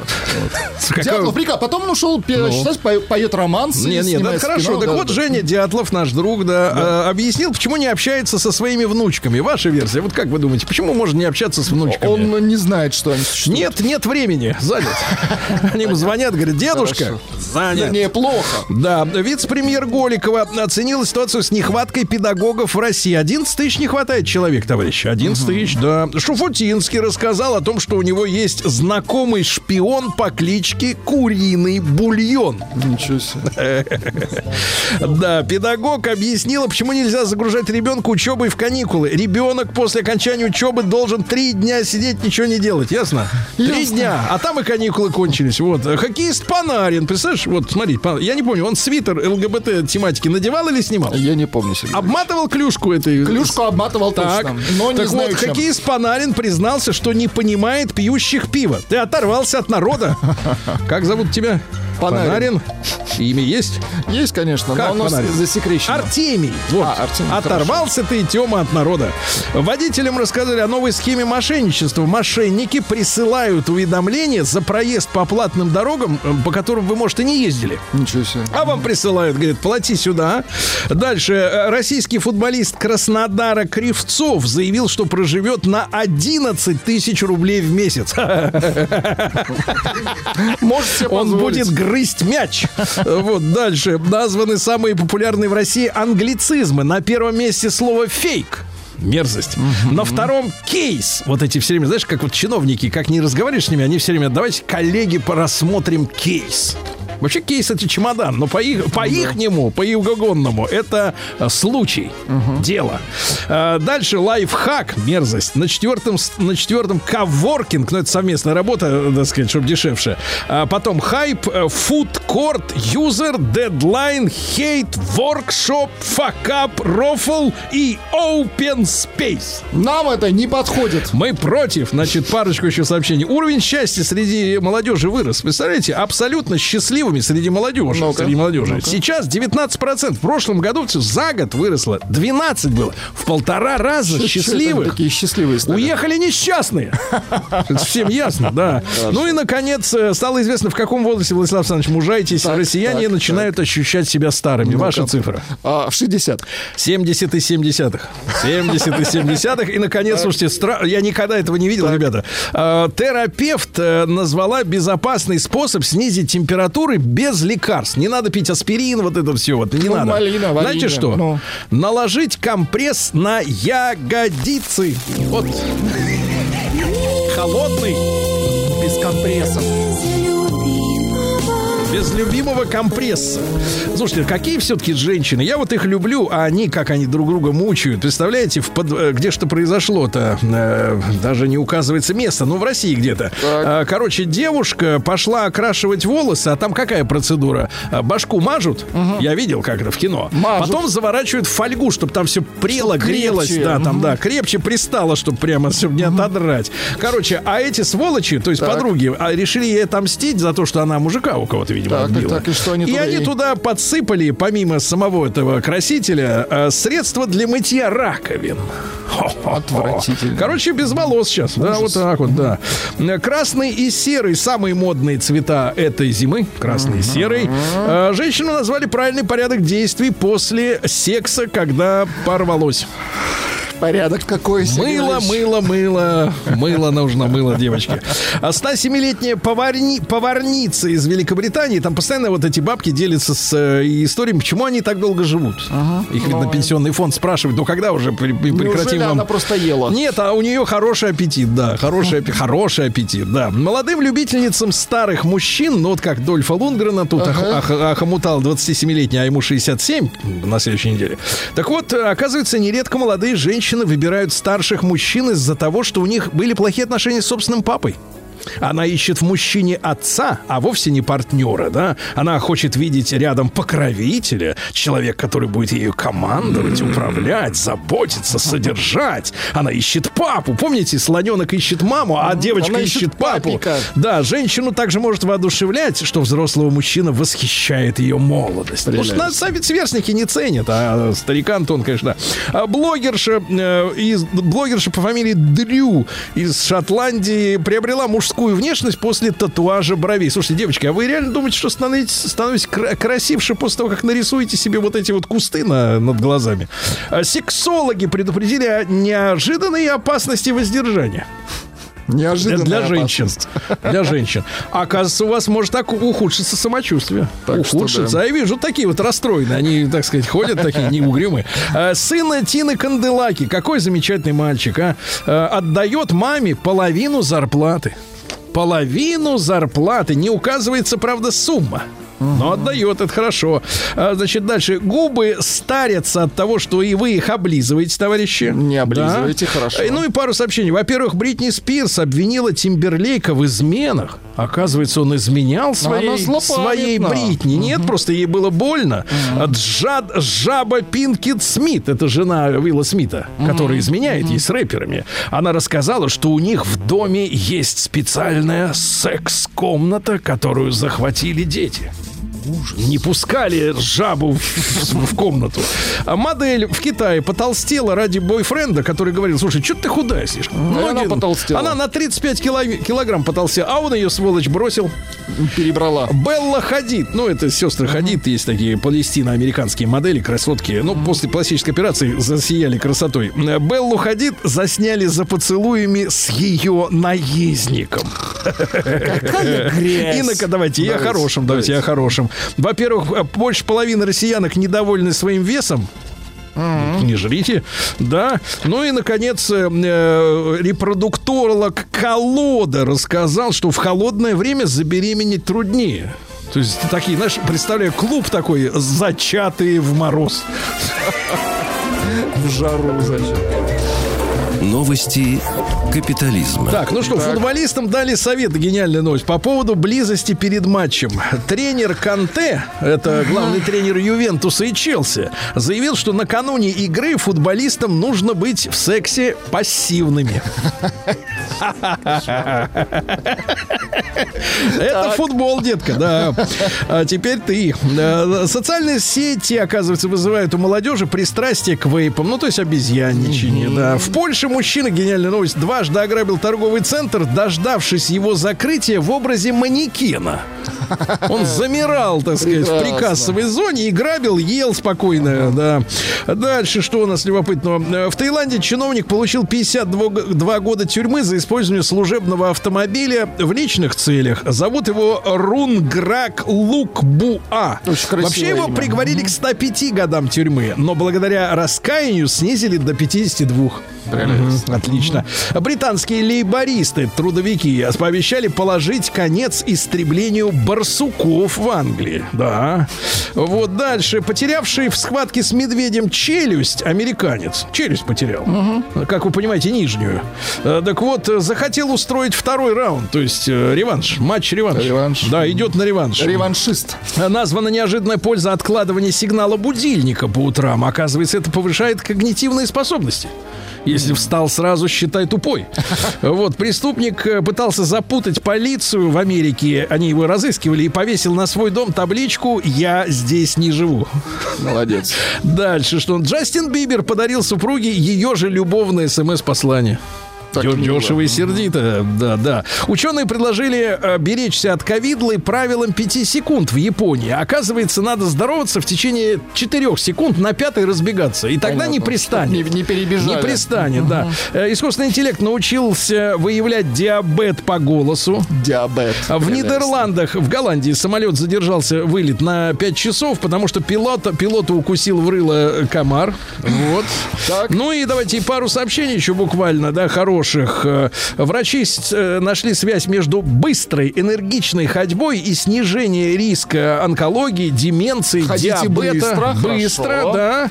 Ну и, наконец, дети, которым в детстве удалили гланды, в советское время это была очень популярная, и, так сказать, процедура. А оказывается, у них больше развивается артрит. Артрит. Ну и пару давайте буквально. Выяснилось, что э, обычным продуктом в Европе на протяжении тысячелетий продуктом питания были водоросли. Ну, сейчас они возвращаются, да. Ну и, наконец, э, власти Украины официально признали молдавский язык румынским. Какое ваше собачье дело, спрашивается? А Филиппинский, мексиканский, правильно? Почему нет? Россия криминальная. Так, ну что, давайте о страшном. Поклоняющиеся Сотоне э, семейные пары в России предстали перед судом за магические ритуалы. Генпрокуратура арестовала э, Андрея Трегубенко, Татьяну Дерюгину и Александра Перевозчикова-Хмурова. Сатанисты. Сатанисты, сатанист Хмурый и Дерюгина. Смотрите, как зв- звучит страшно. Они, а дело-то действительно страшное. Летом 16 года под выдуманными предлогами заманивали знакомых в Карелию. Тут наш спортсмен Да, да, туда да, зачастил, туда кстати. частенько. И там в глухих местах проводили над этими несчастными людьми якобы магические результаты, э, ритуалы с принесением их в жертву сотоне. Кошмар. А вы говорите, знаешь, а у нас говорят, ой, мы, значит, это самое, в Бога не верим. А в черта Иваныча верите? Вот они, вот Дерюгина верит, пожалуйста. Дальше. М, Москвичка обнаружила во время уборки квартиры змею. А редкая находка. Своей квартиры на, ми- на, Свою на минуточку. змею. А дальше это гениально, это напоследок. Э, В Петербурге мужчина рядом с крейсером Аврора кидался в прохожих голубями. Крейсер. Крейсер, да-да-да. Дальше. В Барнауле пьяные мужчины побили и покусали водителя скорой помощи. Понятно. Психически. Да. А, дальше. В Новосибирском супермаркете стая крыс бегала по витринам с колбасой и попала на видео. Они бегали не только по открытой витрине, но и по полу залезали на полки, пробовали деликатесы на зуб. А, э, зрители комментируют, по полкам лазят, кушают, ужинают. Омерзительно. Ага, нормально, да? Ну и, наконец, что у нас интересного? Сибиряк украл духи на 30 тысяч рублей и опохмелился ими. Это отвратительно. Да, ну и что? э, В Питере девушка получила, девушка семи- 60-летняя компенсацию за то, что в местном театре упала, когда выключила свет и поломала ребра. 250 тысяч. И, наконец, гениально. Около Брянского суда в Брянске нашли двух мужчин-пчел которые, когда их спросили, вы чё, говорят, мы ищем в земле мед.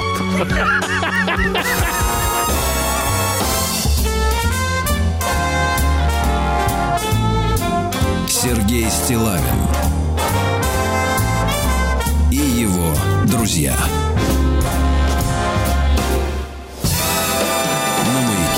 Друзья мои, э, вы знаете, что э, большая потеря на этой неделе э, нас всех постигла, потому что не стало Геннадия Игоревича Голодкова, замечательного нашего композитора, вот, и автора музыки э, к популярным и фильмам, и мультикам, э, и, конечно, то, что он писал, да и вообще, как было тогда принято писать, не хочется, конечно, все время сравнивать тогда, теперь, но тем не менее, э, это половина, как минимум, того обаяния, того кайфа от э, тех фильмов и мультфильмов, да, которые, э, с которыми связано наше детство, на которых мы э, воспитаны. И мы сегодня еще раз, вот на третий день, да, хотим помянуть его память светлую. Сегодня с нами Александр Шпагин, историк кино, киновед. Александр, доброе утро, очень рад нашей новой встрече. Доброе утро, доброе утро. Александр, ну, можно по-разному о разных вещах говорить, да? Мы хотим сегодня сосредоточиться на мультфильме, правильно? Мгм. Вот. И э, я уже говорил об этом в эфире неоднократно. Довелось познакомиться с э, Сентином, с поэтом замечательным, да, несколько лет тому назад, который э, сказать, работал. И э, вот воспоминания о работе над, таких, над такими вещами, там, как «Бременские музыканты», да, другие мультики. Ну, мне так, столько света в этих рассказах было, да, такого какого-то детского, э, детской беззаботности, несмотря на то, что люди занимались этим невероятно взрослые, зрелые, не инфантильные и при этом э, талантливые, да. Вот. Э, Саш, как, как вот в вашу жизнь это при- пришла эта история? Ну, вообще для начала, ну, это не просто, э, это была не просто беззаботность. Э, Именно, как ни странно, с бременских музыкантов вообще началась новая эра. Я-то всегда думал, что музыкальная. Э, То есть та, то сам, та самая великая годов э, и у нас, и в мире. Но у нас, может быть, она была даже сильнее, чем в мире, потому что вдруг ну, такое соцветие композиторов вышло. Там, и, естественно, и Рыбков, и Журбин, и Дога, и Дашкевич, и Шварц, и Минков. и Там вообще немеренное количество. А в мире все началось с Иисуса Христа Суперстар, конечно. И вот, собственно говоря, вот эта вся эпоха симфорока, эпоха мюзиклов, а, эпоха третьего направления, так называемого, это термин Тривердиева, то есть музыки, которая была между а, камерной музыкой и эстрадной музыкой, и, собственно говоря, породила ту самую эру мюзиклов и эру киномузыки. Так я-то думал, что все началось с Иисуса Христа Суперстар, а началось-то на самом деле с бременских музыкантов, потому что они на год раньше были.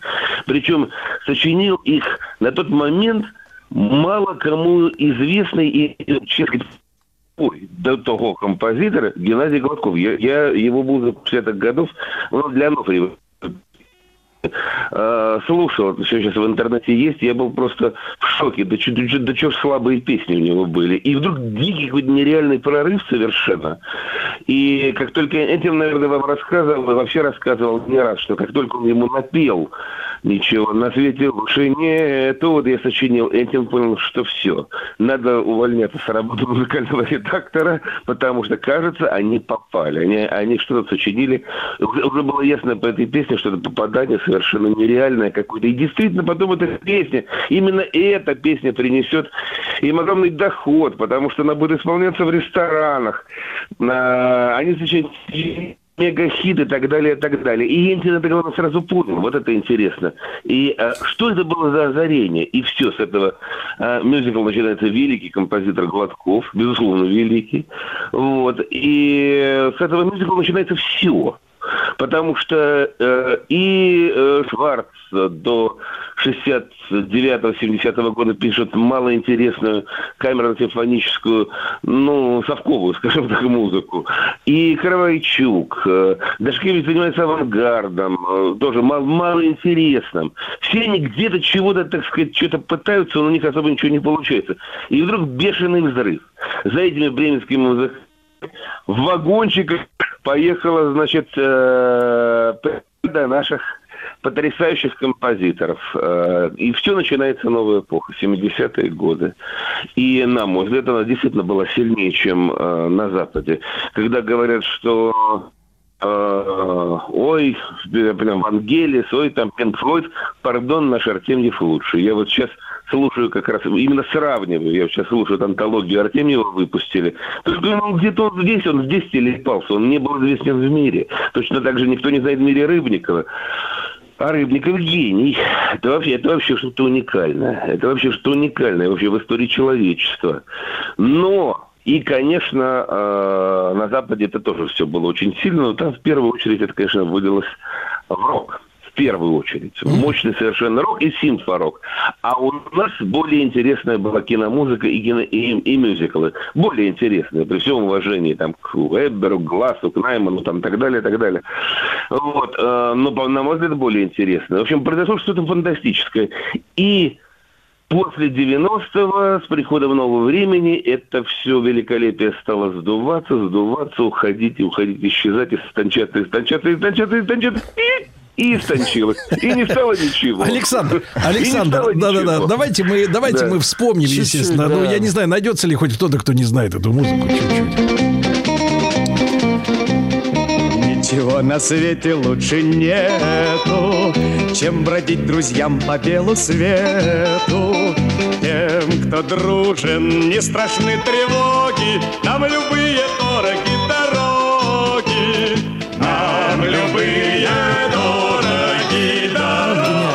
Больше всего нравился здесь всегда хор животных.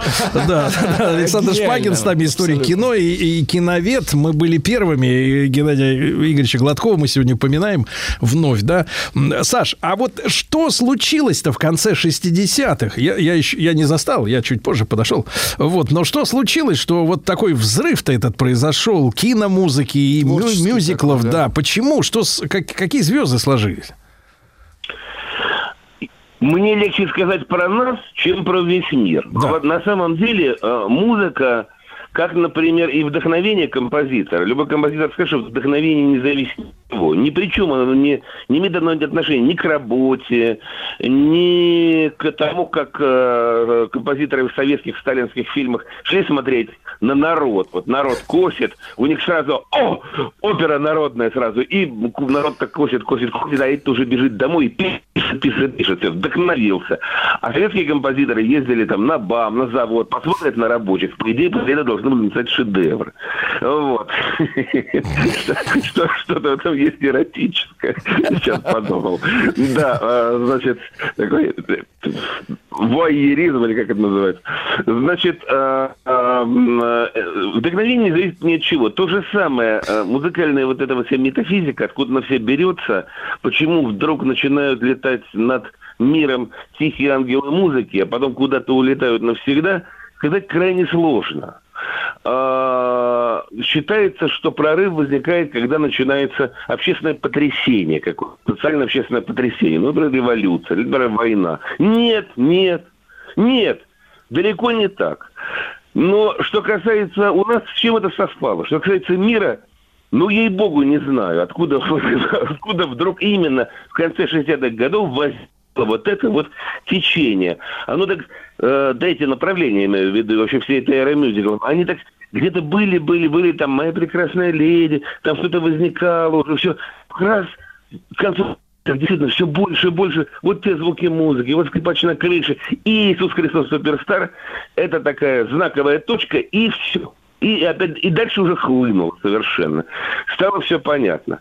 А у нас-то, конечно, это было связано ну, в огромной степени с эскапизмом, с уходом от реальности. А реальность стала ухудшаться в конце 60-х годов и в начале 70-х. Началась стагнация после вольницы 60-х. Нужно было куда-то себя деть, нужно было э, уйти в неведомые миры. Что такое бременские музыканты? Это притча о свободе на самом деле. Это... Э, искусство намеков, аллюзий, э, иронических каких-то шуток, которые даже больше понятны. То есть, э, Александр, э, вы хотите сказать, что Трубадур это диссидент, что ли, получается? Ну, это если, если очень грубо А кто тогда, давайте, да. а кто тогда животные? Если А это все, намеки. А, нет, понятно. Как, э, песня «Буревестники». Чайки, кадеты, пингвин, меньшевик. Понятно. Соответственно, здесь король, Брежнев, принцесса, ну, Калина, наверное, я не знаю, кто, который замужем за кем, за Милаевым. Трубадур Милаев. Любовь к свободе, да, вот такой вот. Э, Значит, да нет. Э, Э, я, естественно, просто всплеск радости и счастья, ухода в какие-то иллюзорные миры, и потом из всего этого, конечно, конечно, родится великое искусство уже Марка Захарова, у которого Гладков, конечно, опять-таки станет самым главным композитором, и уже породит совершенно новую волну, то есть волну вот этого фантасмагорической такой миракливой Александр, но ведь музыки, был такой волшебства промежуток, да? Был промежуток между, условно говоря, вот всплеском вот этих мультиков, да, и э, мюзиклов, да, мультфильмы, мюзиклы с, с прекрасной музыкой. А потом ведь пошла космическая Одиссея в кино. Тоже с шикарными э, песнями, да, там... э, Рыбников, э, да, Да, Рыбников, вот как раз Москва Кассиопея, отроки во Вселенной, там вот, да, вот это начало 70-х э, годов, да, вот э, космос. И, всё- и- и ведь мы с, Да. с космосом это все связано, да, конец 60 это лунная гонка, да, все были, так сказать, воодушевлены этим. А, а, э, у нас действительно фантастическое кино как таковое, но нормальное зрительское фантастическое кино, а, конечно, началось с эры развития новых технологий, вообще, по идее, с фильма «Космическая Одиссея» Кубрика, то есть 69 год. То пленка становится цветной, экран широкоэкранным, а роботы на экране более выразительными и убедительными. Все, значит, можно снимать. Да, И он да, друзья мои, Александр Шпагин сегодня с нами. Мы э, делаем эфир памяти Геннадия Гладкова. Сергей Стилавин и его друзья. На маяке. Друзья мои, сегодня с нами Александр Шпагин, историк кино, яновед. Э, Мы вспоминаем, поминаем э, Геннадия Игоревича Гладкова, да, и вот этот э, взрыв, в хорошем смысле слова, конечно же, взрыв, да, настоящей музыки третьего типа, вот, в нашем, нашей истории, в нашем искусстве. Саш, а вопрос такой, вот, конечно, понятно, после 90-го года закат начали, как говорит сегодня, косты резать, да, и потом из кино вообще ушла музыка, да, и вот сейчас я многие фильмы э, смотрю, ну, и, и через силу иногда, конечно, Ага, ну, смотрю, ну, да, и я понимаю, что, в принципе, конечно, нет, музыка фоновая там вернулась, да, настроенческая какая-то, ну, где убийца, там тревожно, где любовь, там романтично, все это понятно, но Почему же никак не вернется-то в наш кинематограф а, музыка, которую хочется напевать-то? Э, Ну вот Ну, типа после того, яркая, как фильм хитовая. закончится. Ну, вот, ну что-то запоминаю. Ну вот мы же помним все фильмы, там музыка была таким же участником действия, как главный актер, да, на таком же уровне, как сценарий. Э, Такое же значение имело. Поч- э, э, Не могут мелодию придумать или задачу такую не ставят? Что вы думаете? Уже и так и сяк, уже и мелодия сейчас плохо придумывается. Действительно, сейчас плохие времена. Но действительно, такие бывали уже времена, но все-таки они были чуть получше, например, 50-е годы. Но все-таки там было поинтереснее. А, а сейчас плохие времена, действительно. А, откуда, откуда это все пошло? А, прав, кстати, Дашкевич, который говорит, что нет музыки хорошей и плохой, запоминающийся и не запоминающийся. И в основе запоминаемости, конечно, мелодия лежит, а, но это может быть и не мелодия, а просто очень сложное, сильное состояние. Но все равно нужно базироваться на элементах мелодической гармонии, даже если это какая-то сложная симфония, даже если это сложная какая-то киномузыка. Вот эта вот гармония, мелодическая гармония, структурность, музыки, интонация музыки совершенно ушла. А откуда это пошло? Думаю, это пошло от культуры хипстерства, которая у нас, э, собственно говоря, все эти 30 лет превалировала. Соответственно, мы, задрав штаны, бежали за Голливудом. В Голливуде традиция сложилась чисто фоновой музыки. А, и еще в 70-е годы, вот как раз когда пришли те самые роботы и когда возникли фантастические фильмы. Вот эта зараза поперла вообще от фантастического кино. В первую очередь. То есть во всем Музыка виноват. Дарт Вейдер. Э, Кубрик. В какой-то степени, но главное, я полностью солид- солидаризируюсь здесь с Линчем, потому что Линч э, дико возмущался, считая всех композиторов уродами э, э, голливудских, и поэтому с таким трудом он нашел Бадаламенти. Но он таки нашел Бадаламенти, да, с большим трудом. А вот у нас пока такой не находится, потому что после взлета Курехина, который, к сожалению, умер, и взлета Айги, который, к сожалению, выдохся, больше ничего и нету. Э, вот. И я, и, например, ищу днем с огнем, как тот самый, значит, э, Диоген, который ходил и днем с фонарем и искал человека. Вот так же я ищу композитора, действительно. На самом деле кое-кого нашел, Так. вот. Неизвестные имена достаточно. Это и, это и Сергей Корнилов, это Евгений Кадимский, это Адриан Карпинский, похожие, так сказать, фамилии. Вот. э, Это Геннадий Белолипецкий. Можно найти людей, которые пишут и современную, яркую, и острую. Михаил Чекалин, конечно. Вот. Острую киномузыку. По сути своей киномузыку. То есть настолько выразительную инструментальную музыку, которая была бы идеальной киномузыкой. Но они крайне редко приглашают в кино. У каждого из них там, дай бог, там по два-три фильма, но, но не более. Их не знают просто, они не на слуху. На самом деле, если поискать, изменить эту ситуацию, в принципе, можно, на самом деле, что можно писать и современную, и фоновую музыку. Фоновую. Гладков писал для мультфильмов фоновую музыку, при этом она была замечательной. И вообще писали фоновую музыку, особенно мультипликации, где требуется в первую очередь именно эмоция. Побежал так, побежал всяк, остановился, все. И эта музыка должна четко соответствовать э, рисунку, изображению, а не самой себе. При этом получалась прекрасная музыка. Вот. Артемьев мне всегда говорил, я, я совершенно не боюсь писать любую прикладную музыку, потому что Бог живет везде. Так вот, сегодня этот Бог куда-то подевался, музыкальный. Действительно. А, но вот произошло же э, улучшение ситуации в кинематографе. Еще не все это поняли. В нашем российском кинематографе, я очень это смотрю, не устаю радоваться, потому что он стал, на, на мой взгляд, сильнее, чем э, американский. Я, я именно сравниваю. Ну, Мы мне- имеем в виду сериалы или не полный метр? Нет, нет, нет, пол, полные метры вообще это вся платформенная культура. Метры все лучше и лучше, и просто, просто шедевр, особенно в прошлом году. И я могу я говорю, сказать словами Цой, я ждал это время, и вот это время пришло, потому что я этому учил, и вот это все я вижу, вот то, то, чему я учил. Но еще не все поняли просто, потому что все равно культура хипстерства остается. Что у нас рашка понятно какая, а все равно все лучшее там, и поэтому здесь вообще ничего не может быть. Но где-то мы в искусстве очень сильно постарались, чтобы у нас здесь практически ничего не стало, но теперь вырываемся. Я имею в виду 2010 годы, конечно, очень плохая эпоха была.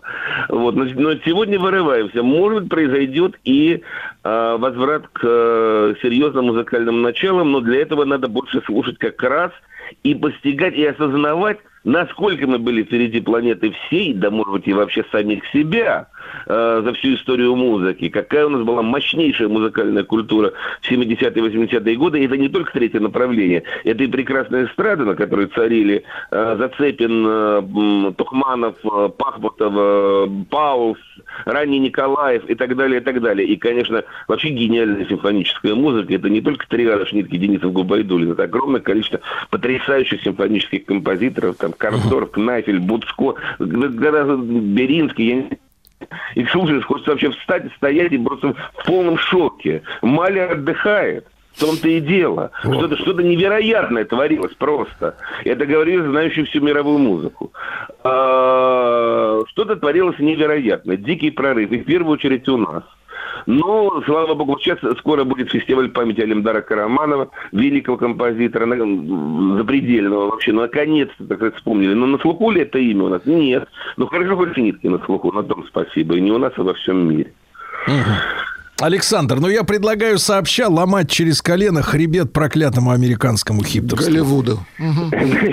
И хипстеров. Давай- да, давайте давить- сломаем Голливуд, Давить как тараканов. О, побежал, о, побежал. И этого, о, туда побежал. Калифорнийских тараканов.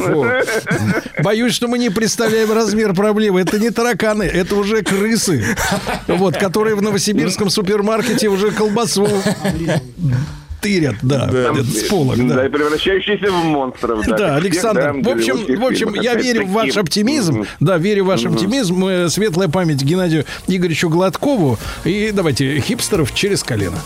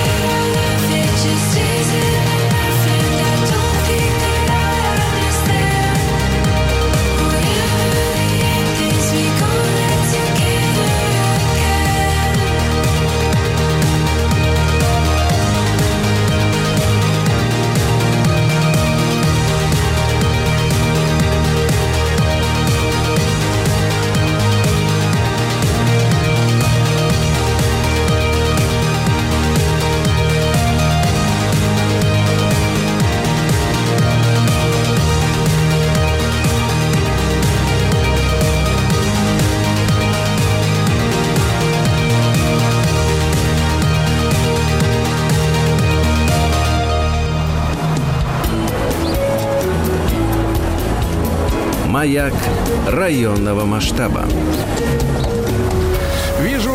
По лицу э, Владислава Александровича, что он услышал позывные рубрики «Маяк районного масштаба» и похорошел с Наша собой. любимая передача, Да, похорошел. Мы с вами, вот, э, э, так сказать, все наши последние эфиры в этой рубрике говорим про различные проекты, которые проходят в столице при поддержке программы мэра Москвы «Мой район». Э, Вот на прошлой неделе говорили про проект, который помогает детишкам э, попробовать, как говорится, творческие профессии на зуб. На, свой зуб, на имеется зуб. в виду, да. Крепкий. А сегодня мы будем разбираться, на кого ориентирован новый проект. Называется он «Платформа карьерных траекторий лица будущего. Вот так. Давайте еще раз, да, усвоим эту формулировку. Проект, который называется «Платформа карьерных траекторий лица будущего». Требуется разъяснение, как я понимаю. Конечно. Да, и Для с нами сегодня особенно. Юлия Синкевич, заместитель директора агентства общественных проектов. Юль, доброе утро. Доброе утро. Доброе утро. Я напомню, дорогие товарищи, что наш эфир выходит при информационной поддержке мэра, программы мэра Москвы «Мой район». Юль, ну вот эта формулировка «Платформа карьерных траекторий лица будущего». А, слова все отдельно понимаю. А вот вместе. Что имеется в виду? Постараюсь объяснить. А, Это новый проект нашего агентства, агентства общественных проектов, а, проект для студенчества, а, для возможности их проявить себя, определить а, тот карьерный профиль, который они хотят для себя развивать или в котором хотят преуспеть. Для этого они могут в рамках нашего проекта выбрать одну из траекторий. Сейчас у нас представлены три траектории. Это государственные службы, бюджетные учреждения, а, это общественная деятельность и это управление. А, Немножко подробнее расскажу о каждой. А, Государственные службы и бюджетные учреждения Это воз- понятно. это да, это возможность на самом деле узнать про направление и а, те векторы, которые занимаются департамент правительства Москвы и воз- в том числе территориальные органы исполнительной власти, управа, префектуры и возможность вот попробовать себя в этом. Наверное, это более актуально для студентов профиля государственного муниципального управления или тем, кому хотелось бы поработать в бюджетное учреждение, может быть, даже вот а, работая учителем, врачом, да, и ну, непосредственно это подведомственное учреждение определенных департаментов правительства Москвы. Общественная деятельность – это тому, кому ближе больше волонтерская деятельность, а, деятельность некоммерческого сектора, а, благотворительность, то есть тем, у кого есть определенный социально значимый проект и желание развиваться в общественном секторе, в общественном профиле. Управление здесь мы зашили а, более широкое разнообразие. Здесь у нас есть направление бизнес, политика, то есть это определенный депутатский корпус, и а, медиа. То есть тем, кому интересно развиваться в информационных технологиях, развивать свой личный бренд, то есть, да, стать, возможно, либо управленцем определенной команды, а может быть и какой-то крупной организации в будущем. Вы это называете словом траектория. Траектория. Траектория. Модно. Да, неожиданно. А вот вы упомянули уже агентство общественных проектов. А чем вот э, оно занимается? А это городская организация, которая помогает а, лидерам Москвы а, развиваться, заявить о себе, продвигаться, в том числе объединяться в хорошее городское сообщество и ам, реализовывать свои проекты. Лидером. А, ну, тем людям, которые готовы, да, себя проявлять, которые занимают достаточно активную позицию, которые, как правило, все равно находят какое-то свободное время для саморазвития и возможности попасть в определенную команду, команду единомышленников, команду тех людей, а, А которые... что им двигает? Это карьеристы, кто это? А, Вот так вот в классической формулировке. Не всегда. Это иногда просто достаточно неравнодушные люди. Неравнодушны тому, что... Беспокойные. Беспокойный, да. вокруг- Ну, Беспокойны в хорошем, В хорошем смысле. смысле, да. Э, Которым помогает дело, да? а которые либо хотят это дело делать, либо готовы объединяться в хорошие команды и быть хорош, участником определенных проектов. А про- проектов, которые могут развивать свой район, развивать свой город, а, помогать определенным, а, возможно, категории граждан, да, или носить какую-то определенную, понятную, четкую цель. То есть им что-то не нравится? У них есть желание преобразовывать. То есть не, не сидят на месте, да? Они не сидят, на месте, потому что все равно все понимаю. меняется, все движется и постоянно требует определенных идей, новшеств и неравнодушных участников, которыми являются наши активисты, наше сообщество лица. Слушайте, а сколько лет этим ребятам так в среднем? От 18 до 40. То есть 40. это все-таки молодые, да, 40 уже как молодежь. бы начинает нравиться. А в 40, наверное, уже появляются чуть-чуть другие заботы, другие ценности. А здесь мы, конечно, стараемся объединить молодых профессионалов. Это и студенческая среда. и- Незамужних. Нет, почему замужний? Вообще-то, ну, с 18 лет можно уже Ну, просто дома не выходить. сидится, да, нет таких. Вот. все хорошо. Да, я понял, я понял, Юль. Значит, а вот можно пример вот этих ярких проектов вашего агентства? Например, вот. Да, ну- Чего они, как вот, а, когда, знаете, я очень часто слышу от молодежи, от- особенно от женщин, это саморазвитие, развиваться, а вот, ну, развивается, а потом какой-то результат, да? Да, да, да, именно так. Но не всегда бывают э, проекты от женщин. У нас есть много участников э, мужчин, Хорошо. парней. Мальчиков. Вот, э, да, э, они на самом деле появляются через разные направления проекты. Одним из них, на самом деле, проектом именно агентства, которые вот для поиска и выявления таких ярких а, молодых людей стал м, ежегодный городской конкурс «Лица района». Мы его запустили в 2020 году, и вот уже сейчас четвертый сезон, 20, 21, 22, 23, когда мы э, реализуем эту хорошую городскую инициативу, где люди в возрасте от 18 до 40 лет могут заявить либо свою инициативу, то есть это идея, что хочется преобразовать или хочется Ну, сделать. давайте, например, вот что они вот сделали? А, есть, допустим, у нас проект «Спаси до 103». А, Как? это врач, молодой врач, который предложил идею а, обучения а, педагогов в школе оказания первой помощи до того, как приедет скорая помощь. А, Спаси, я до- просто не понял спаси название. до 103. Спаси, до- Спаси до 103. да, спаси Это до того, слово. скорой помощи. до того, как приедет А. скорая помощь. То есть это в цифре 103 очень ну, визуально хорошо смотрится. А, Связано с тем, что когда он сам был э, в школе, он был учеником еще Стало в своем плохо. детстве, ему стало плохо, и ему учительница оказала помощь. э, ну, И, возможно, если бы она своевременно не оказала, то скорая помощь, пока приехала, возможно, не успела бы его спасти. И у него такая личная история, которая, во-первых, определила его дальнейший профессиональный То путь. есть всегда он какая-то сейчас... вот в этих проектах есть какая-то личная драма, да, вот э, обычно. Есть, скорее всего, да, личная Да, история. Личная история. И э, чем А больше... чем они учат? Чему они учат педагогов? э, к- того, как оказать первую помощь в разных ситуациях, когда ученику стало плохо. Не знаю, он упал в обморок, а у него, не знаю, экстренно поднялась там высокая температура, потекла кровь из носа. То есть, ну, разные ситуации, которые могут случиться в школьное время, в учебное. Понятно, что в Москве скорая помощь приезжает быстро, но иногда считанные минуты играют роль. Поэтому здесь тоже такой вот важный момент, а, который нужен. Удивительно. И не всегда есть медсестра ну, в течение э, п- полноценного дня в каждом образовательном комплексе. То есть он понял, что есть такая, не хватает такого проекта, да? Ну, что это жизненная ситуация, которая случилась с ним, и может случиться с кем угодно, и это Полезно. тот навык, который Да, полезен учителям Полезно. или педагогам Так, хорошо. Юля, а как вот стать участником этой вот платформы? Да, платформа, я напоминаю, называется платформа карьерных траекторий лица будущего.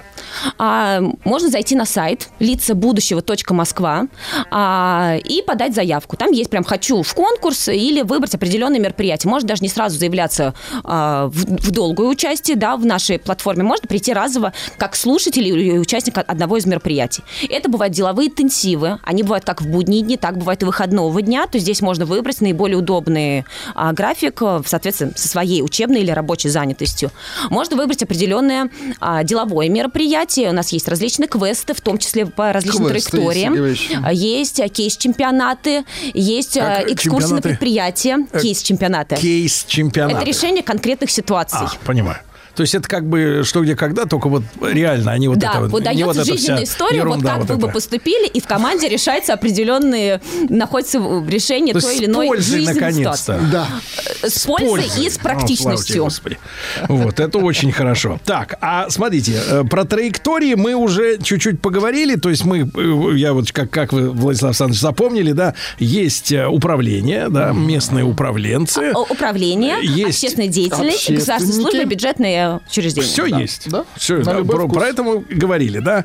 А что такое, Юля, пространство лица? Это городская площадка, лица. технически оснащенная для Или лица.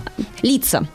Но на самом деле лица можно тоже по-разному объясни- э, ну, об- об- Лица объяснить. это существительное, товарищ, это не глагол. Да, то есть есть лицо, и каждый участник это лицо. Либо лицо своего проекта, либо лицо своего района, лицо города. Но также, на самом деле, изначально мы закладывали это как аббревиатуры. Это лидеры, инициативы, цели, агломерации. А вот это красиво. Вот. Лидеры, Инициативы, инициативы, цели, агломерация. Агломерация, мегаполис, Москва. Город, да? Да. А, и э, пространство лица – это городская площадка, которая уже действует более года, Так. в которой, во- во-первых, проходят все мероприятия нашего агентства, мероприятия открытые, бесплатные, мероприятия развивающие для широкого круга а, жителей Москвы. А, и в том числе это та площадка, где а, активные молодые граждане могут проводить свои мероприятия, проводить свои проекты тоже на безвозмездной совершенно основе. А, будь это любой проект, очень часто нужна площадка. И площадка это такой ресурс, который, ну, сложно, наверное, где-то заполучить, да, когда хорошее мероприятие, то, конечно, мы всегда рассматриваем возможность предоставить наше помещение, где они могут со своими единомышленниками развивать свой проект на благо города. Но только на благо города, да? Конечно. Да, это важно. А вот кто может вот бесплатно воспользоваться этой площадкой? А все участники нашего агентства. У нас, э, мы на самом деле работаем с большим количеством э, участников. Это а, молодежные советы органов власти, это различные некоммерческие волонтерские организации, это а, бизнес-сообщество. То есть всех наших активистов, да, мы объединили в такое лаконичное слово сообщество лица. А, это либо участники как раз конкурса лица района, участники районных фестивалей лица, которые мы проводим в весенне-летний период. Это сейчас те люди, которые заявляются в платформу «Лица будущего». То есть все те, которые в какой-то момент э, выбрали возможность с нами посотрудничать, и которым, конечно же, мы готовы оказывать всяческое содействие и поддержку. Мгм. Слушайте, ну, подумал, да. То есть они после работы или учебы вот начинают вот этим заниматься. да? Они идут на А площадку. спят-то они когда? Ну, у нас же мероприятие проходит, как правило, да, если Нет, мы нет, стараемся я не делать мероприятие, вечернее время, просто в 7 про- часов, с 7 до 9, ну, в принципе, остается достаточно количество времени выспаться и набраться сил. Ну, за два часа можно уложиться, Сергей Валерьевич. А, ну, Ну, хорошо. можно, можно, точно. Я просто волнуюсь, я так смотрю свой распорядок жизни, что-то как-то вот как Ну, а выходные бы. дни какие большие, особенно... А у студентов пораньше заканчивается учебный день, чем в 7 часов вечера. У него на выходных пчелы. Нет, вы знаете, Это тоже пчеловодство, это э, дело плюс нам надо питаться, я не знаю даже, как, это неспе- неспешно. Фастфуд это, конечно, здорово, но надо как-то разложить аккуратно, да. Вот, Юль, а, скажи, пожалуйста, а вот э, у вас э, сформировался уже портрет этого вот участника вот всей этой инициативы, да, вот лица, вот как выглядит типичный э, человек? Вот как бездельник, я знаю, выглядит, да, или там вот все Не эти- буду спрашивать, как, наверное, Ой, очень вы интересно. знаете, это типичный портрет. А вот э, ребята действительно неравнодушные, вот эти вот э, в хорошем смысле озабоченные, да, ну, с какой-то драмой, да, личной, и которые хотят помочь людям. Вот Историей. типичный портрет какой? Типичный портрет – это человек, который, во-первых, имеет какие-то определенные возрастные ограничения. В нашем случае там от 18 лет, да, если, Ну, вот в этом конечно, промежутке от 18 до 40 самая такая вот острая фаза во сколько?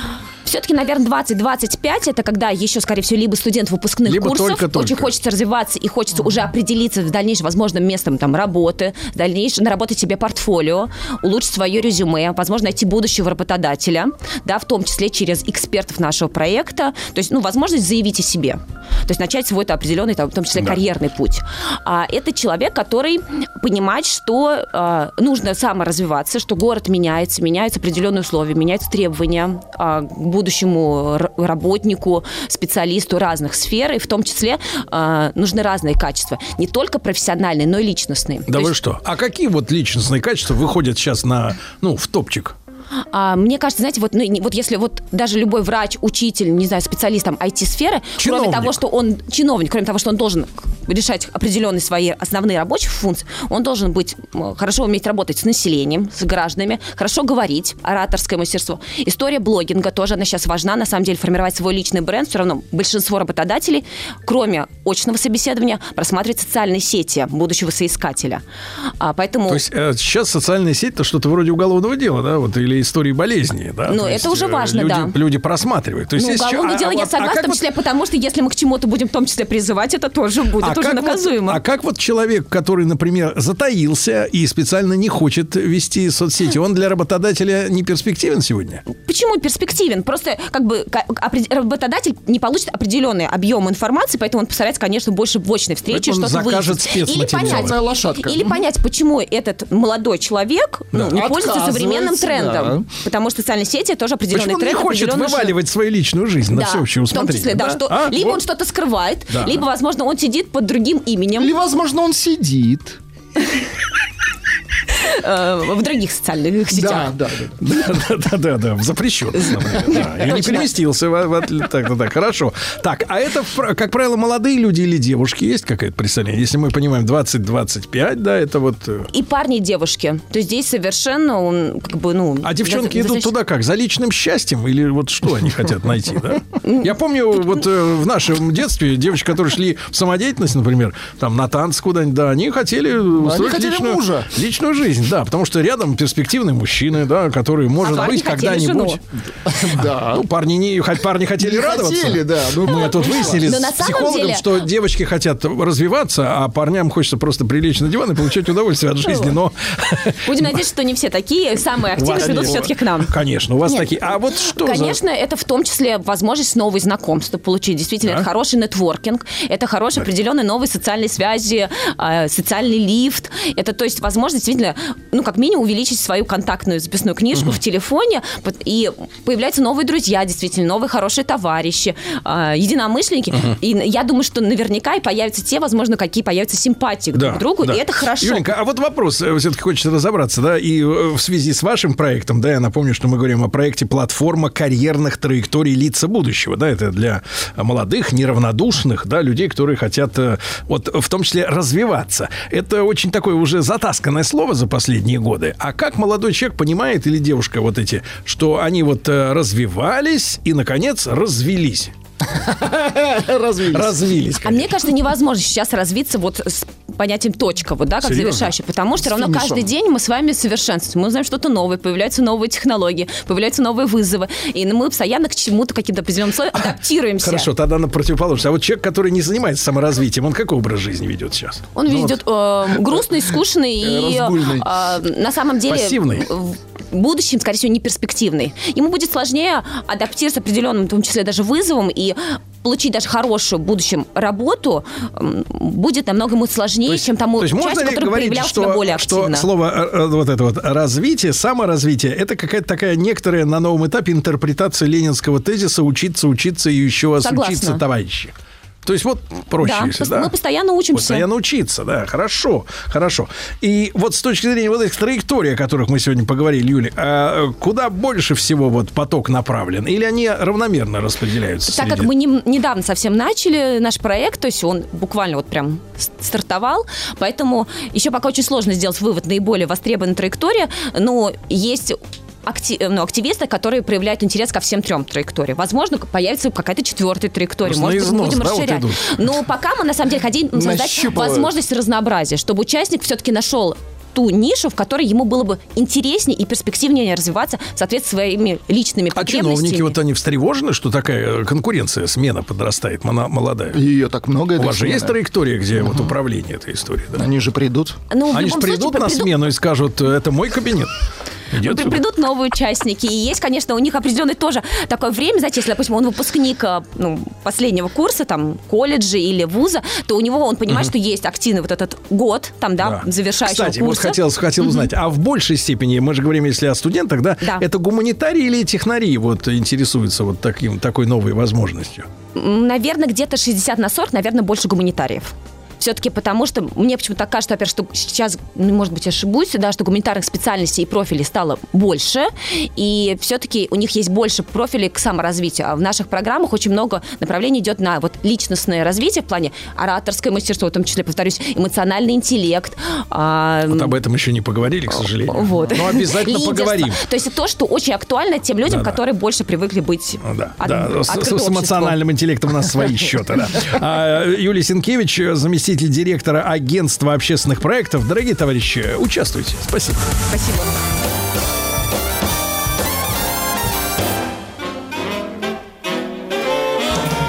Сергей Стилавин и его друзья на маяке. Дорогие друзья, вы знаете, что у нас в эфире несколько было выпусков, посвященных а, а, воздухоплавателям, героям, которые покоряли э, высоты, э, вот, стратосферу покоряли еще в 30-е годы. Мы с Юрием Викторовичем Щербаковым, конструктором воздухоплавательной техники, в частности, тепловых дирижаблей и привязных аэростатов, об этом несколько раз говорили, встречаясь в эфире. И э, на нашей э, последней встрече, ну, в хорошем смысле последней, мы договорились, что обсудим вопрос современных возможностей аэростатов, которые, ну, как-то сошли вроде бы на нет э, их применения, да, в середине 20 века. Юрий Викторович, доброе утро. Доброе утро. Э, Кстати, вот о причине. Почему э, аэростаты и вот всякие вот эти аппараты, да, которые парят, да, ну, кроме развлекательных, естественно, вот этих вот, да, шаров, э, спортивных шаров, да, а вот почему массовое использование прекратилось всего этого, всей этой Ну, техники? во-первых, в середине 20 века оно не прекратилось. Вообще считается, что закат дирижабля – это середина 30-х годов.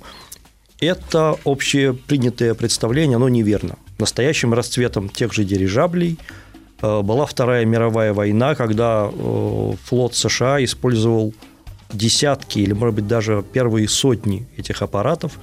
Они помогли выиграть битву за Атлантику. Э, После войны был некоторый перерыв Но перерыв прекратился с появлением новых э, современных аэростатных материалов, с появлением э, современных радаров. И э, на сегодняшний день воздухоплавательная техника, в первую очередь, я имею в виду привязные аэростаты, она имеет очень большое применение в области безопасности, в военном деле и так далее. А если говорить вот о э, транспорте, да, гражданском, потому что мы помним этого Гинденбурга, да, э, так сказать, с огромной э, гондолой, где там и чуть ли не душевые кабины были, и можно было в этой штуке путешествовать, причем первым классом, да, там несколько классов было комфорта. Вот мы можем ожидать возвращения чего-то подобного или нет экономической целесообразности? Э, Я не уверен в этом, потому что это лакшери-класс. Э, В нынешней ситуации, мне кажется, не до того. Э, Но есть перспектива возрождения транспортных дирижаблей именно для доставки грузов э, на малоосвоенных землях. То есть они не должны э, конкурировать с существующими видами транспорта, самолетами, вертолетами. Формула дирижабля такая. Возьми груз, который э, самолет не вместит, а вертолет не поднимет. И вези его туда, куда самолет не сядет, а вертолет не долетит. Таких мест на нашей планете достаточно много, и причем значительная их часть расположена на нашей территории. Таки да, они имеют э, перспективу, транспортные дирижабли. А вот для примера, э, то есть я так понимаю, что это для строительства, для освоения северов, условно говоря, да? Да, да. Или, например, строительство каких-то, э, так сказать, новых железных дорог прокладывать там через... э, Ну, железные дороги вряд ли, потому что э, там, где строится железная дорога, туда уже есть подвод железной дороги, она же наращивает сама себя. Конкурировать э, с существующими транспортными системами, я думаю, дирижабль не сможет. Точно так же, как самолет не сможет конкурировать с той же железной дорогой при перевозке массовых грузов.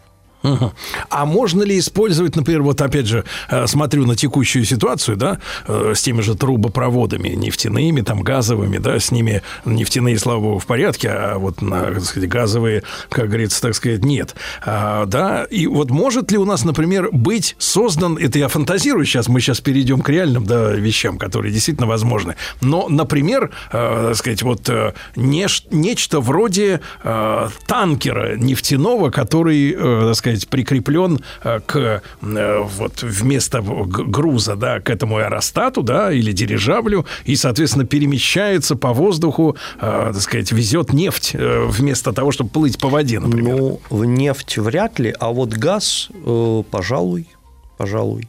Такие проекты были, они были очень масштабными. Э, Но, как ни странно, самый эффективный газовоз – это гелиевоз, дирижабль гелиевоз. Такие дирижабли были. У нас был дирижабль В-12, который снабжал, э, ну, тогда не гелием, тогда еще водородом аэростаты в годы Великой Отечественной войны. Это очень удобно. Дирижабль набирает гелий. В себя же? Да, в себя же. Он большой, набирает гелий. Он набирает попутно какой-то груз. Он везет и груз, везет гелий, гелий э, куда надо доставляет и сдает груз. А как же он обратно-то возвращается? Если А он- он уже облегченный. А, то есть ему заряжают больше, чем ему Да, надо ему самому. заряжают. Он, э, как бы, основная часть гелия, она поднимает только конструкцию. А э, добавочный гелий, который мы сбрасываем, он поднимает груз. Да, такие проекты были. Мгм. А вот э, что сейчас в этой сфере идет? Какие работы? Что вам известно? Ну, я не про военные нужды, естественно, а такие как бы Да. общего назначения. Ну, э, работы ведутся, но проблема в том, что э, большая часть современных э, проектов дирижаблей за рубежом, они создаются людьми, которые как бы в воздухоплавании м, ну, недавно. Отсюда очень большое количество безумных проектов. Э, Там тарельчатые дирижабли. Тарельчатые? Да, да, есть, были проекты То есть тарельчатые. как летающая тарелка, диск да, такой. Да, как летающая тарелка. Это чтобы снизить парусность? Ну, Это идея. была концепция, разработанная, разрабатывавшаяся еще во Франции в 70-е годы. Э, был план постройки атомных электростанций при помощи дирижаблей. Но это был не скорее не дирижабль, а самоходный аэростат-кран. То есть задача была поднять э, тяжелый... Ну, реактор, например, Да, да. поднять реактор, который уже собран на заводе. Полностью. Да, да, высококвалифицированными рабочими и целиком, не разбирая, не перемонтируя его, доставить на электростанцию и аккуратно опустить. Мгм. То есть он подходил к электростанции, его главная функция была не переместить. Он э, предполагалось, что они будут двигаться с небольшой скоростью. Он должен был зависнуть, сбросить веревочки, встать в режиме привязного аэростата и аккуратно э, Опустить. опустить, э, смонтировать прям вот уже начисто. Потому что очень большая проблема. Я вот э, разговаривал со специалистами, бывал на многих атомных объектах да, в рамках нашего одного проекта. И э, сейчас же используются, например, реки, баржи, да, чтобы это же огромные конструкции. Потом очень тяжело э, какие-то нужные сверхплатформы для грузовых автомобилей, да, потому что это очень тяжелая штуковина, огромная по размеру по своему. А здесь как бы подлетаешь, опускаешь и все. Да, но тут проблема в том, что у французов э, этот дирижабль получился очень монструозным. Предполагалось, что ведь э, тарельчатая форма, э, или там чечевичная, как угодно, она неустойчива, она пытается опрокинуться. Они стабилизировали это за счет того, что груз подвешивался в первоначальных проектах, э, подвешивался далеко внизу. Это как бы эффект маятника. Как поплавок. Да, да. И дирижабль вполне был устойчив на небольших э, скоростях. Но потом этот проект закрыли, а уже последователи, они пытались сделать э, дирижабли без вот этой маятниковой стабилизации. Э, естественно, все эти аппараты были неустойчивые. Э, В нашей стране э, в конце 80-х, начало 90-х был проект термоплана. Он также был неустойчив по тангажу. Ну, вот такие вот проекты. А термоплан, это вот что из себя эта штука Это была такая летающая тарелка, она была частично заполнена гелием, и когда нужно было увеличивать плавучесть, э, гелий нагревался. Чтобы поднять? Да, он расширялся, занимал больший объем, увеличивалась подъемная сила, ну и аппарат э, мог э, поднимать добавочный груз. А е- его движение в горизонтали за счет а чего он был, не- ну, там были двигатели, но он оказался неустойчив. То есть с точки зрения регулирования плавучести многих конструктивных э, решений он был очень передовым, очень интересным. Но вот эта э, неустойчивая аэродинамическая форма, она испортила. То есть он заваливался на Да, бок, да, да, фактически? да. И Он- падал. Не по- он пере- переворачивался. Да ладно. Он не мог... То есть просто так вверх ногами? Да, да, да. Ну, пытался. Естественно, никто ему этого не давал. Вот. Но осуществлять э, горизонтальный устойчивый полет э, тарельчатая форма не может.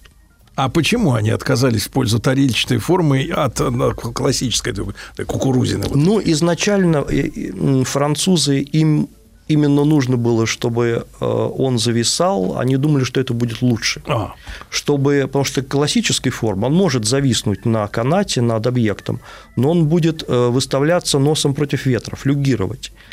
Их... а ветер имеет особенность Да, э, да, он с- меняется. И им это не нравилось, потому что это бы затруднило вот этот точный монтаж, который им был нужен.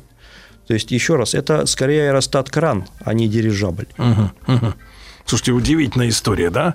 А и то есть вы говорите о том, что Юрий Викторович, что пришло много дилетантов, да, в эту сферу во всем мире, да? к Да, сожалению? во всем мире, я не знаю почему, с чем связаны эти процессы, но огромное число э, проектов в мире, они э, делаются либо дилетантами, либо не совсем чистоплотными людьми, они рассчитаны на как бы финансовый эффект, игру на бирже, повышение акций, потом сброса акций и так далее. То есть просто как бы... Аферы. Да, да, просто ложь, да, Да, изначально, да, да, да, ну, да. под которую, соответственно, собрать капитал. А с вашей точки зрения, вот а, какая э, недооцененная есть сфера использования дирижаблей, если таковая имеется? Ну, я бы, понимаете, я бы поставил вопрос по-другому. Э, Нужно развивать транспортные дирижабли, но нужно решать, э, не ударяясь в какие-то там экзотические схемы, нужно решать накопившиеся проблемы. А проблемы следующие, что, во-первых, нужно решать э, проблему балластировки, во-вторых, нужно решать проблему его эксплуатации, причаливания, отчаливания. Мгм. И, наверное, самая как бы недооцененная проблема – это сдача груза именно на неподготовленной площадке. То есть, когда дирижабль прилетит куда-нибудь в тайгу, ему там никто не вырубит. А под Огр- ним лес. Да, под ним лес, там в лесу будет То небольшая... есть на борту должна быть группа лесорубов человек из Нет, тысячи примерно. не да? нужны лесорубы. Сергей Стилавин и его друзья. Дорогие друзья, Юрий Викторович Щербаков, конструктор воздухоплавательной, воздухоплавательной техники, тепловых дирижаблей, привязных аэростатов у нас сегодня в студии о новой жизни, можно сказать, да, в 21 веке этих э, устройств. А, Мы коснулись тему, как нам э, стыковаться с землей, грубо говоря, такой техники, да, там, где нет лесорубов.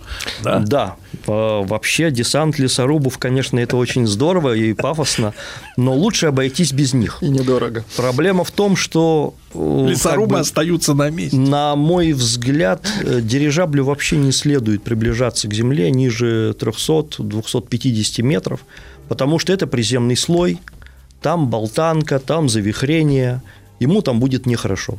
А где наступает относительно уже спокойствие? На какой Выше высоте? 250, выше 300 Там уже метров. спокойно. Да, То есть все вот- вот эти ветра ураганные, которые там 20 метров в секунду, Дело не дует внизу. ураганности, а дело в порывистости, в завихрениях, в нестабильности.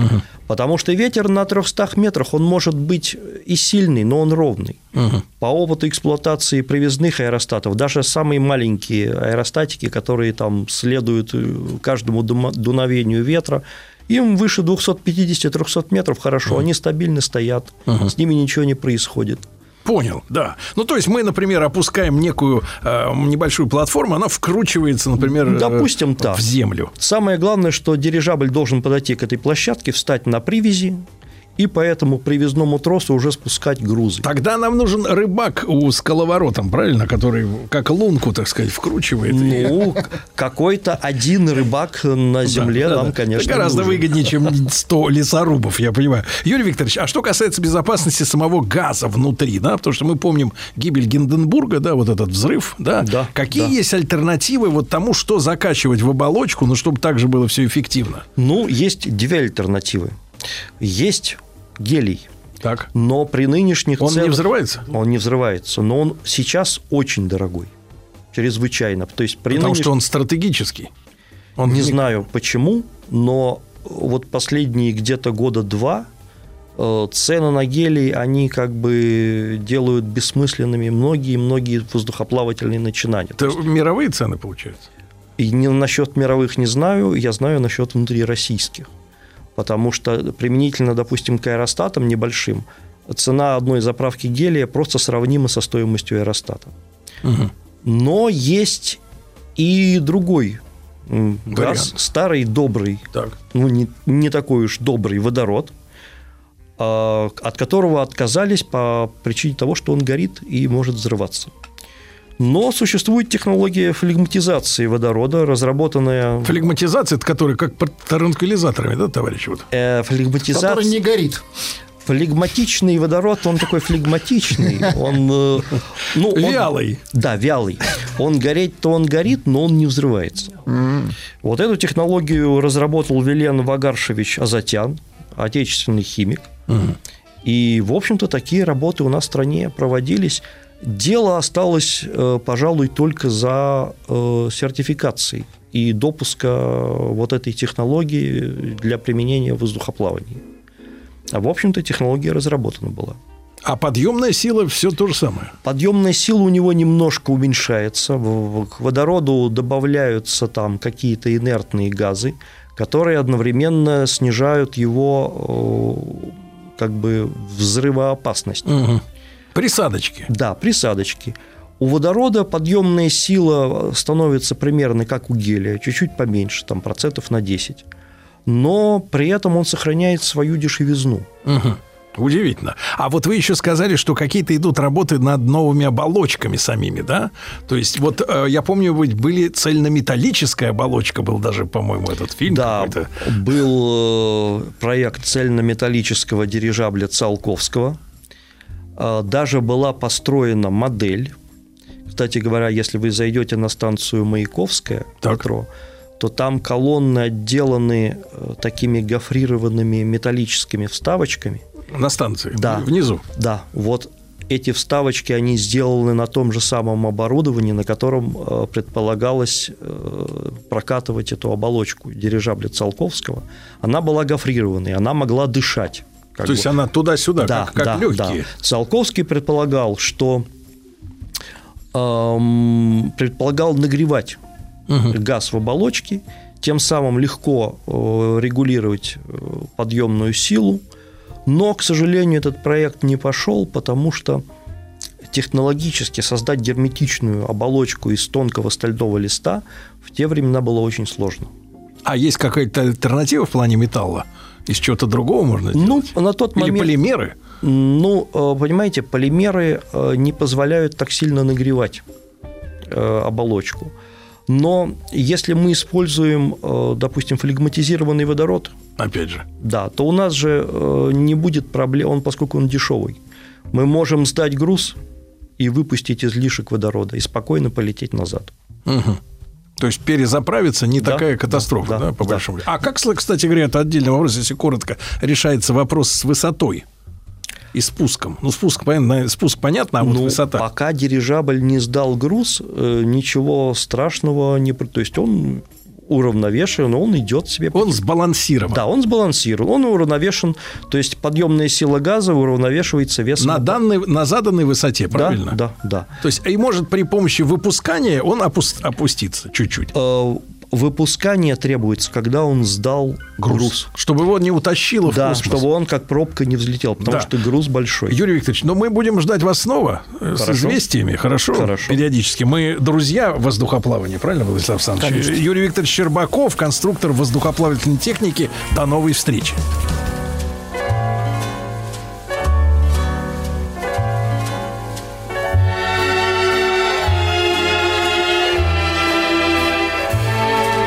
Вновь твоя ладонь лежит в моих руках. Я знал, что эта встреча будет прекрасна. А лунный нежный свет дрожит в твоих глазах.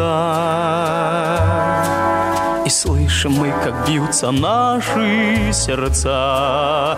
Сбудется все,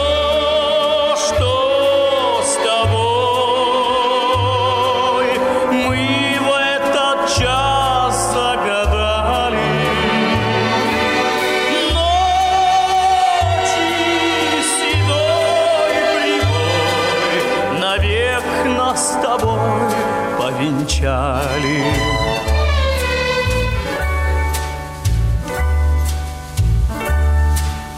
Пусть в твоих глазах блестит слеза. Это слезы не печали, а счастья. Я тебе еще так мало сказал И все равно ты знаешь, как я люблю. Сбудется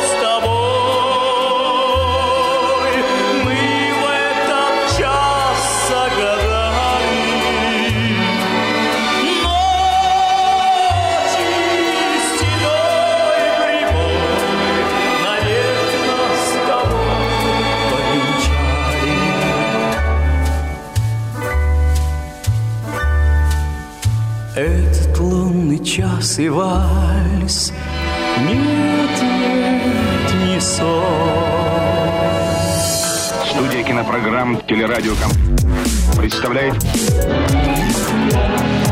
Просто э.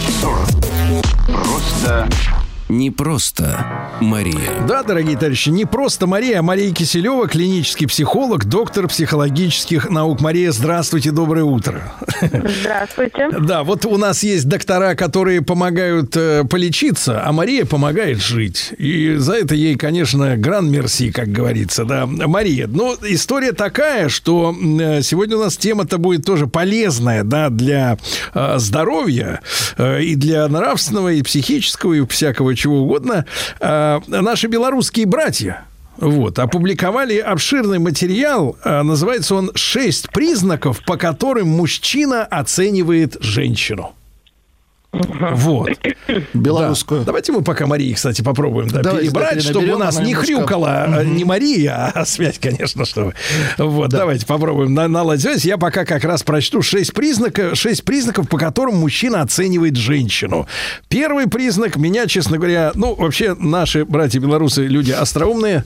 Вот, я знаком со многими, да, и со многими вы заочно знакомы также. Вот, люди с юмором, э, оптимистичные. И первый пункт меня возраст. Как это некрасиво. Да, и вот он на первом месте, понимаете, какая история? Ну, нельзя так. Ну, никуда не годится, Ильич. Я не, Я, согласен. я не про возраст. Я, сог- Я про нет, вопрос. Есть такой, который, конечно, уже как-то да. Давайте еще раз попробуем. да. Давайте. Мария, еще раз. А, да. Нет, нет, нет, мы в процессе. В процессе, хорошо. Да, Значит, на первом месте возраст, да. Вот. Э, Второе, второй пункт. У нас шесть. Что такое? Все хорошо? Не- недоступно, Мария, в, в плохом смысле этого слова. Совсем недоступно. Ну, пока да. Нет, или в нашем. В нашем смысле, конечно. Нет, в нашем Для смысле, приличных конечно. людей она, конечно, доступна. Для, нас- своих. Да, для своих. Для нас. Да, ну да. Все, Да, Мари- Мария, доброе утро еще раз, да. Доброе утро. Да. Мария, да, вот видите, как хорошо, да. Мария, смотрите, первый пункт, товарищи белорусы отметили возраст. И нам, как мужчинам, элегантным, галантным, конечно, стыдно за таких мужчин. Это некрасиво, Но они обращают конечно. на это внимание, да. А женщины, женщины камуфлируют, занижают, потом все-таки в ЗАГСе всплывают документы, ты находишься в полуобморочном состоянии в целом, и когда видишь эти цифры, которые не бьются, еще хуже становится. Мошеннические схемы. Это я шучу. Второй. Уход за собой. То есть на втором месте по значимости для мужчины важно, чтобы женщина ухаживала за собой. Например, красивая женщина, э, высокая, статная, выходит из иномарки, а ногти облуплены. Ай-яй-яй. Ай-яй-яй-яй-яй. Это как же такое может быть? Да? Вот, мне рассказывали.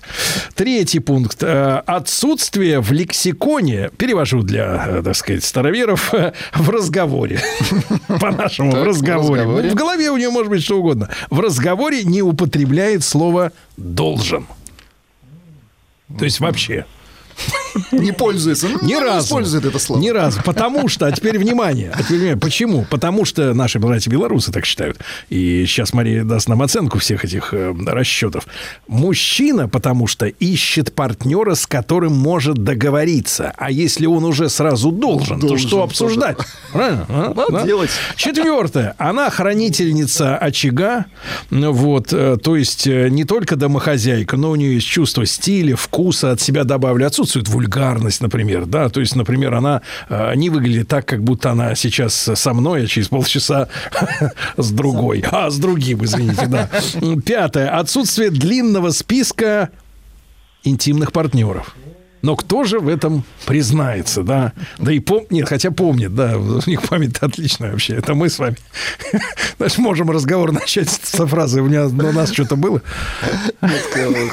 А они-то все помнят. И шестое, наконец, мягкий характер. Никто не любит, когда их сверлят и критикуют. Но это скорее относится к слову «должен», да. Э, Значит, вот такие шесть пунктов. Мария, а, во-первых, вот вопрос может быть наивный, детский. Хотя, конечно, уже стыдно должно быть, да, э, детство должно отыграть. Вопрос, бывают такие женщины, вот как описаны в этих шести пунктах? Ну, может быть, на какое-то время, не постоянно. Пока документы не подойдут, да? Да, да, да, конечно, раньше Как- времени. как- на какой-то период, да, наверное, можно Мгм. под, это, под эти требования э, человеку нормальному соответствовать. Но Чтоб э, лещ не сорвался.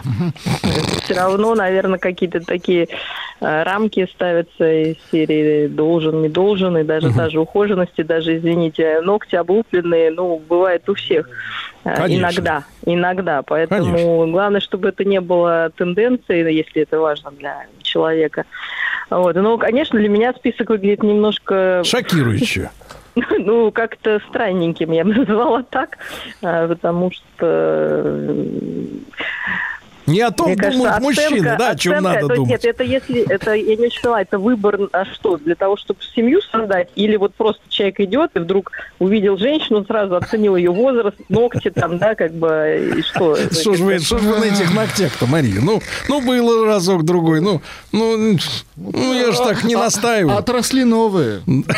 Да нет, ну что отросли, зашпаклевали, ну что, уже нормально. Вот. Нет, просто это что, для выбора партнера на какие-то долгие отношения, либо это вот как люди... Нет, ну вот вот, представь не себе, знаю, нет, представь себе первое свидание, на котором, собственно говоря, и происходит оценка э, человека, да? Ну, Э, давайте от, давайте от противного, давайте от противного. невозможно. Возраст не соответствует заявленному, правильно, в, в анкете. А, за ногти дальше, уход за собой, да. Потом должен все время разговаривать, должен, мужик Должен. должен. А самой 60. Да, потом чувство вкуса, как вульгарный, разрез э, выше бедра, например, да, на Разрез платье. глаз. Разрез глаз выше бедра, да. Вот, э, длинный список. А вот у меня в Гаграх было, а вот там, а вот на материке. Да, Ну и, вот и характер не мягкий, чувствуешь вот стальной голос, понимаешь, и в глазах такой. Она вот прям сразу говорит, я таких, как ты, знаешь, как ломала? ломала об бедро, и так, и разрез показывает в глазу. И что ты Ну и что ты, вот те, вот и все, и пошла отсюда. Да. Слушайте, ну видите, так все устроено, что порой вот этот отрицательный человек идет вот с этим списком белорусским на свидание, и думает, и ставит, как говорится, минусики Отличное везде, название, а тянет, белорусский тянет, список. БС. Я ее на БС сейчас проверил. Проверил, точно. Вот, а может, понимаете, против вот э, разума и против списка все равно к такому вот э, вашему описанному типа негативному образу тянуть. Нет, нет, о, образ не, не негативный, наоборот. Вот когда на первом свидании человек вскрывается вот по всем шести пунктам белорусским, проваливается. вот наоборот, это замечательно. Ты столько сэкономил времени, денег, э, с И не нервов. только себе. Да, всем. Вот жене сэкономил нервы, чтобы не дергалась, да. Шутка. Значит, Мария, а вот можем мы тогда составить, ну хорошо, пусть не 6, пусть 4, 3, 5 м, пунктов, э, по которым, как вы думаете, мужчина на самом деле оценивает девушку. Опять же, если мы говорим о первой встрече, чтобы... э, Вот, давайте, как вы это думаете? Конечно, с коррекцией на то, что вы очаровательная, прекрасная женщина, вот, но все-таки специалист, в первую очередь, да, клинический психолог. конечно, как на самом деле, с вашей точки зрения, вот э, давайте нашим белорусским братьям передадим вашу, так сказать, версию. Ну, в общем, конечно, я бы процитировала близко к тексту Фрейда, который говорил, что мы встречаемся и привязываемся к людям, которые уже существуют у нас в голове. Поэтому у каждого, к счастью, свой образ идеальный, и никакие списки, привнесенные мной или белорусскими братьями, в общем-то, здесь не работают. Э, Поэтому у каждого в голове вот есть этот неуловимый образ, когда человек встречает вот и как ключ к замочной скважине, ну, более-менее подходит, отмычки не нужны. И все, и там может быть Себе домой совершенно... Нет, или наоборот, лучше сказать, отмычка подходит, ключ не нужен. Забираешь Нет, телевизор, ну, все. да. Вот, поэтому все равно есть свой какой-то образ. И, конечно, э, всем хочется заботы, тепла, но, как мы помним, самые крепкие пары у нас это садомазохисты, когда люди друг другу подходят. Но это факт. Правда? Это факт, понимаете, конечно. Вот. Поэтому э, это такая очень ну, сложная история. Но, наверное, То есть, если ты заходишь в гости, и там видишь аксессуары, узнаваемые по фильмам ужасов, Кре- крепкая то, в семья. принципе, то до тебя была крепкая семья, и тебя хотят в нее пригласить. Нет, Ну, проверить мы же не говорим, что это только с- э, про секс с садомазом. Мы говорим конечно. про именно близкие отношения, когда кто-то страдает, кто-то мучает, потом они меняются местами, и, в общем-то, это достаточно такая крепкая, да, сцепка. Главное, четкий что- график, чтобы был, потому что... Вот, вот. Чтобы не Ну, засиживать. он у них четкий. Вот, поэтому в любом случае есть какие-то параметры на физиологическом уровне. Хорошо, ну, Мария, тогда вопрос. В каком возрасте, есть какой-то по неофициальном возрасте, когда у человека складывается вот этот вот, э, ну как это... Образ. Да, этот образ, но я хотел сказать, штамп этот, да, это лекало, который он ко всем прикладывает, как там, матрицу, да. Ну вот, ну что, как это назвать правильнее? Вот когда он формируется, что вот его даже, его даже ногтями не, смущи, не, не смучить. э, Не облупленным. спугнешь. Да, не спугнешь, как Ну, конечно, вот уже там к 21 даже, может, и пора, ну так, в среднем, я скажу, к такому уже возрасту, когда действительно идет выбор э, партнера и такой адекватный выбор партнера, все равно уже в голове сидит это. Причем это неосознаваемая, к сожалению, вещь, поэтому иногда мы смотрим на пары и удивляемся, как вот этот мужик живет вот с этой вот Вот грымзой, да, или наоборот, как эта красотка терпит этого там э, нехорошего человека. Так. Вот, поэтому вот такая, к сожалению или к счастью, история. Если все человека потом устраивает, по фа- причем этот образ может быть нереалистичным, и тогда мы видим, что люди не могут э, завязать отношения. Потому что они ждут, и сами, может быть, того не понимают, человека, которого, ну, сложно найти или, в принципе, он не существует. Ну, так называемого, там, если мы говорим про женщин, принца на белой коне, на белом коне. На а белой мужчина коне, давайте так, это На вот белой, хорошо, да. потому что она не существует, белая коня. Да, вот. А, соответственно, и мужчина может тоже искать, чтобы там не говорила слово должен в принципе никогда. никогда. Вот, то есть это, это тоже, наверное, такой какой-то редкий человек, в принципе, никогда не скажет слово должен, даже хотя бы по отношению к себе там или кому-то там. Да. Вот, то есть, ну, нере- нереалистичность, конечно, такая, она э, приносит проблемы в выборе партнера и в поддержании отношений. Вот. Но чаще всего люди наделяют. Вот они что-то им зацепило в образе, Мгм. а дальше человек уже навешивает как на елку вот эти вот свои представления, игрушки. И это тоже такая опасная штука, потому что как будто ты, ну, ты живешь вроде со своим идеальным образом, но человек, партнер, та же девушка, она понимает, что э- это не Садист она. Как бы навешивает это свои игрушки, давайте так да, более придуманный, образ. а, придуманный идеальный образ, и, конечно, если этот идеализированный образ существует, то в какой-то момент возникнет обесценивание, и отношения разлетятся. Так, ну то есть, то есть после 21 года поздно его брать уже, э, чтобы слепить из него что-нибудь стоящее, да, под себя именно. Надо брать молоденького. Ну, Нет, я не про себя, я, упаси Господь, но я имею в виду женщин, да. Им надо вот все-таки обращать мужчин, ну, как бы, так сказать, 21 минус, да, вот 18-21, вот это, здесь можно еще поработать с материалом, да, еще. Не, ну поработать можно в любом возрасте, но соглашусь. Нет, нет, там, там старше, уже тем щепки полетят работать. уже от работы. Там уже не глина А шмете, будет, да. Ну, Вот, да, да, да, понимаю. Ну, чем младше человек, тем он в любом случае более гибкий. А, В любом, и в прямом, и в переносном смысле. Психика быстрее восстанавливается, и быстрее можно здоровее, что-то конечно. а, поменять. э, И вот я бы, наверное, обратил внимание, что если человек постоянно выбирает каких-то партнеров, которые потом ему не нравятся, Так. а, то здесь надо вот задуматься, собственно, что происходит, и над этим образом можно работать. Да? Главное из себя его вытащить, потому что не всегда очевидно, кого человек ищет. То есть чаще всего э, это противоречивый образ. То есть человек, ну, там, не знаю, та же девушка должна быть, да, с мягким характером, но при этом она должна, не знаю, еще быть состоявшейся в карьере в какой-нибудь. А это достаточно сложно совместимые, например, э, параметры. Вот. э, То же самое, она там должна быть тихой, домашней, но если что, там постоять там за семью. Вы знаете, Мария, мне кажется, кажется, у нас сейчас проблема в том, что исчезли полутона. Я это замечаю на э, речи достаточно убогой у молодых людей, да, устной, потому что они общаются через тексты, через короткие тексты, где фактура, а нет литературы никакой. И вот исчез из нашей жизни, исчез такая вещь, как ирония, и исчезли полутона. Вот мы, знаете, знаете, как вот говорим, женщина должна либо состояться в карьере, ну, то есть она пашет с утра до ночи, бедная, там, по выходным берет работу на дом. А Отпусков нет, ничего нет. Либо бездельница лежит э, с Инстаграмом, запрещенным в России, в руке, лежит, ни черта не делает, по- только по спа-салонам ходит. А где же вот золотая середина? Чтобы она была, ну, как бы, так сказать, не бездельница, но не надо нам вот эту ломовую лошадь, которая вкалывает ради каких-то бонусов, каких-то... А, а, на стене у нее дипломы висят об окончании тех или иных, так сказать, курсов или какие-то достижения, первое место по животноводству. Вот исчезла середина, понимаете? Вот мне кажется, это очень сродни тому, что происходит э, в мире с вымыванием среднего класса. Это видно, да, по экономике, вот э, в тех же западных странах, наверное, и у нас э, в, то- в том же степени, да, то есть нет сер- середины уходит, есть экстремумы, то есть либо хорошо, либо плохо, но, но хорошо настолько, что и не хочется этого хорошо, понимаете?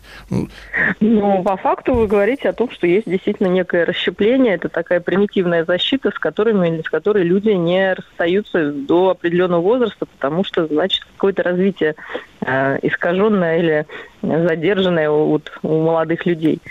Там, ну, действительно, они так и говорят, что либо я хочу все и сразу, и быть там, даже если это не в отношениях, и э, как бы, не знаю, там, миллионером, миллиардером и какой-то, не знаю, сразу Порш, либо мне вообще ничего не надо, я ничего делать не буду и так далее. Ну и в отношениях, наверное, тоже такие качели есть. Либо идеальный человек, которых, в принципе, наверное, не существует, либо все плохие, и ник- никто не, ни- никто не нужен. Но это действительно такая детская защита на уровне там трех лет, когда у нас весь мир, ну, нам так его в красках такими жирными мазками родители пишут. Это хорошо, это плохо. Пока еще нет среднего. Есть ведьма, есть фея.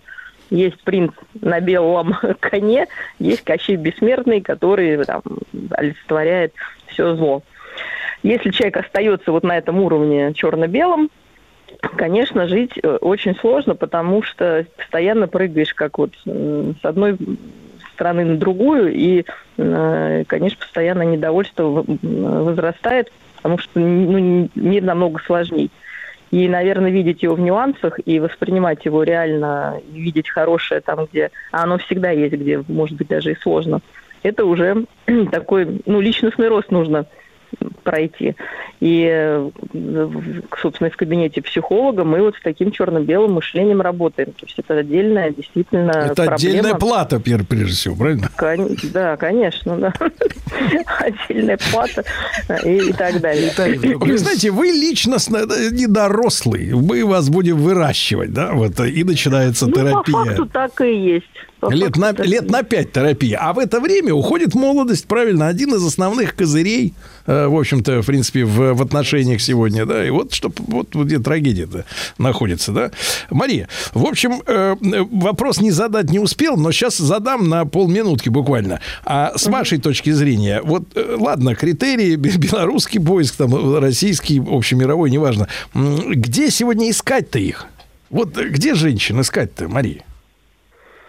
Ну, везде. Нет, Везде это значит нигде, это На синоним. каких платформах? Нет, на Нет, работе, на каких? На в клубе по интересам, э, не знаю, в транспорте. Просто нужно э, не стесняться, а подходить и знакомиться, потому что э, человек раскрывается, естественно, не... Ну, нужно поговорить, побеседовать. Э, Я согласна, я сама поражена, насколько сейчас какие-то проблемы у молодежи с тем, чтобы познакомиться.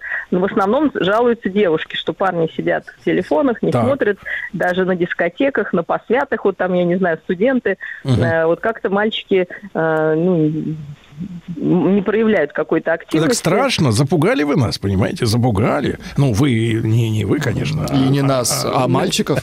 Да, но запугали, понимаете, потому что, а, потому что ты к ней подойдешь, а, а они равен сейчас маслину словишь от нее.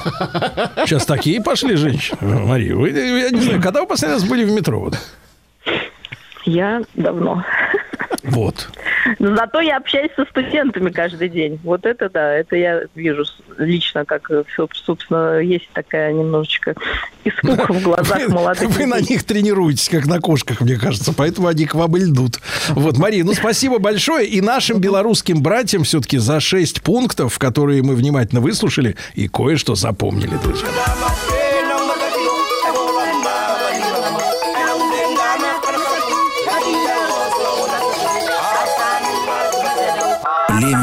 Незнакомое.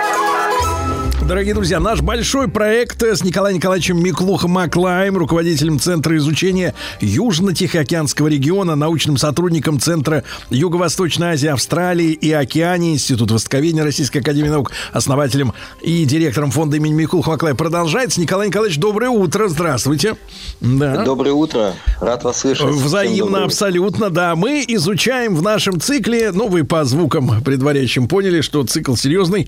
Вот, э, изучаем семейные традиции аборигенов. И, э, знаете, избавляемся вместе с э, познаванием этих замечательных людей э, м, юмористическим каким-то, может быть, несерьезным воззрением, да, потому что они плоть от плоти, значит, так сказать, вот, вот суть э, того, что нам надо, э, Владислав Александрович, вернуть э, в наши семьи, хорошо бы, да. Вот, и мы с Николаем Николаевичем нет-нет, да и вот в нашем цикле все время обращаем внимание на то, как крепка, э, так сказать, э, это аборигенская семья, да. Семья Папуасская семья. Папуасская, да-да-да. Как она крепка, чем она крепка, да, и как бы хорошо нам бы так укрепиться, как они. Да. Да, ну вот мы в прошлый раз много говорили о женщинах, да, и насколько действительно э, важную роль они играют в семейных отношениях. Сегодня я предлагаю поговорить об инициации мальчиков, посвящение в мужчины. Это очень интересная тема, потому что ну, без этого как бы Да. нет э, возможности Николай Николаевич, семьи. а можно нам, э, вот э, прежде всего, я смотрю, вы глубокий исследователь не только папуасов, но и жизни, и это меня очень радует, потому что мы разговариваем со взрослым человеком, который знает, о чем рассуждать, да? И вот почему очень важно, важна для психики мужчины действительно вот эта процедура инициации, которой, ну, я рискну предположить, да, уже, ну, в, в- там, в свежий какой-то период, да, в наш относительно, который мы застали, ну, является, наверное, армейская служба. Потому что, э, так сказать, вот это испытание, да, это встреча с чисто мужским коллективом, вот, э, когда на смену э, всяким, ну давайте, я не хочу никого обижать, но таким полуженским э, увлечением из серии «Что надеть?», какую музыку послушать, так сказать, как э, э, хайер на голове поставить, да, встает нормальная мужская задача элементарно выжить и, и не только выжить, но и одержать победу, выполнить приказ, да, Э, когда нет э, места вот этим э, сентиментам, вообще ничему нет места, кроме жизни. Э, Вот э, почему это важно так именно для мужчин? Ну, вы знаете, у нас у, у казаков э, в три года э, ребенка сажали на коня, и если он хорошо держался, то, соответственно, э, продолжали его учить военному делу, но независимо от этого смотрели, насколько он может быть. А Дело том, погодите, что сам погодите, по себе- а если нехорошо, то он кто, в артисты? А Вы знаете, э, в артисты разрешили уже потом, уже э, при Петре э, Первом э, в 709 году, в 1709 году э, выборы атаманов э, стали только при утверждении царя-батюшки. И, соответственно, и, и он же и разрешил некоторым, кто не очень хорошо держится на коне, быть торговцами, не поверите. Торговцы. Не, не со- да.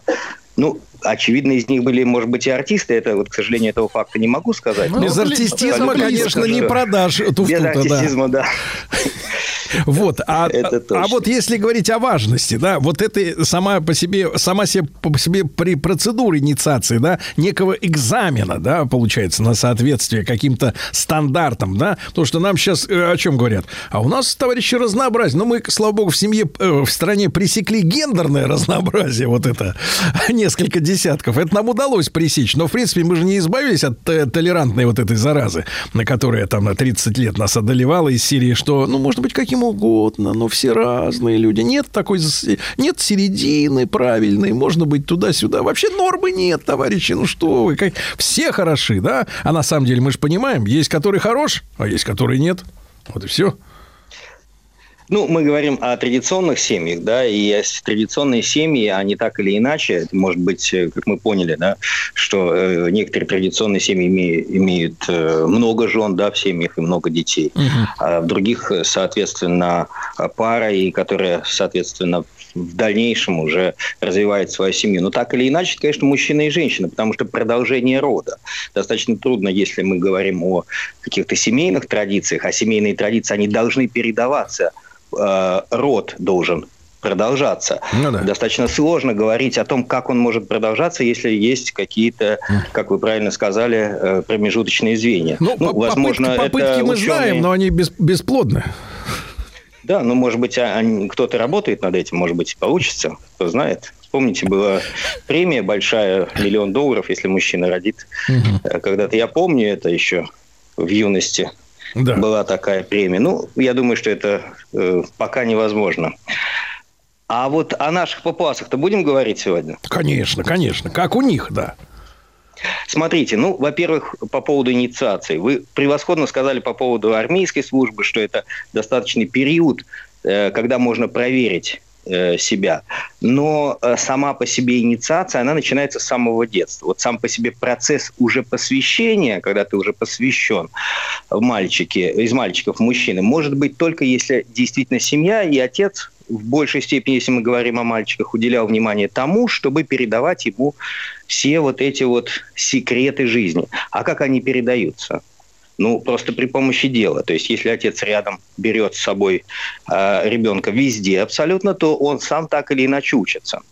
И подходит уже к процессу инициации, то есть посвящения. Вот если мы говорим о папуасах северо-востока острова Новая Гвинея, напомню, он находится недалеко от Австралии, ни в коем ме- мере не, не в Африке, потому что Новая Гвинея, есть три у нас Новые Гвинеи, мы помним, да, это экваториальная Гвинея, это Гвинея Бисау э, на африканском континенте, и э, эта Новая Гвинея достаточно далеко, наша Папуа Новая Гвинея, о которой мы говорим. Вот месяц проходит процесс инициации, это посвящение мальчиков мужчины, и проходит он не каждый год. А, Миклуха Макай описывал, мой двоюродный прапрадед 150 лет назад, что это происходит каждые 7-8 лет.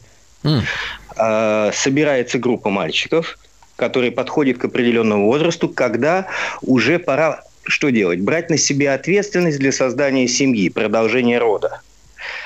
И э, с разных деревень собираются в определенном месте, которое заранее подготавливают. Оно всегда э, возможно для посещения только для мужчин. То есть его не посещают, эту территорию женщины никогда. Но перед самим процессом его подготавливают, выстраивают дом, потому что хижины каждые 3, 4, 5 лет они изнашиваются, их заново перестраивают.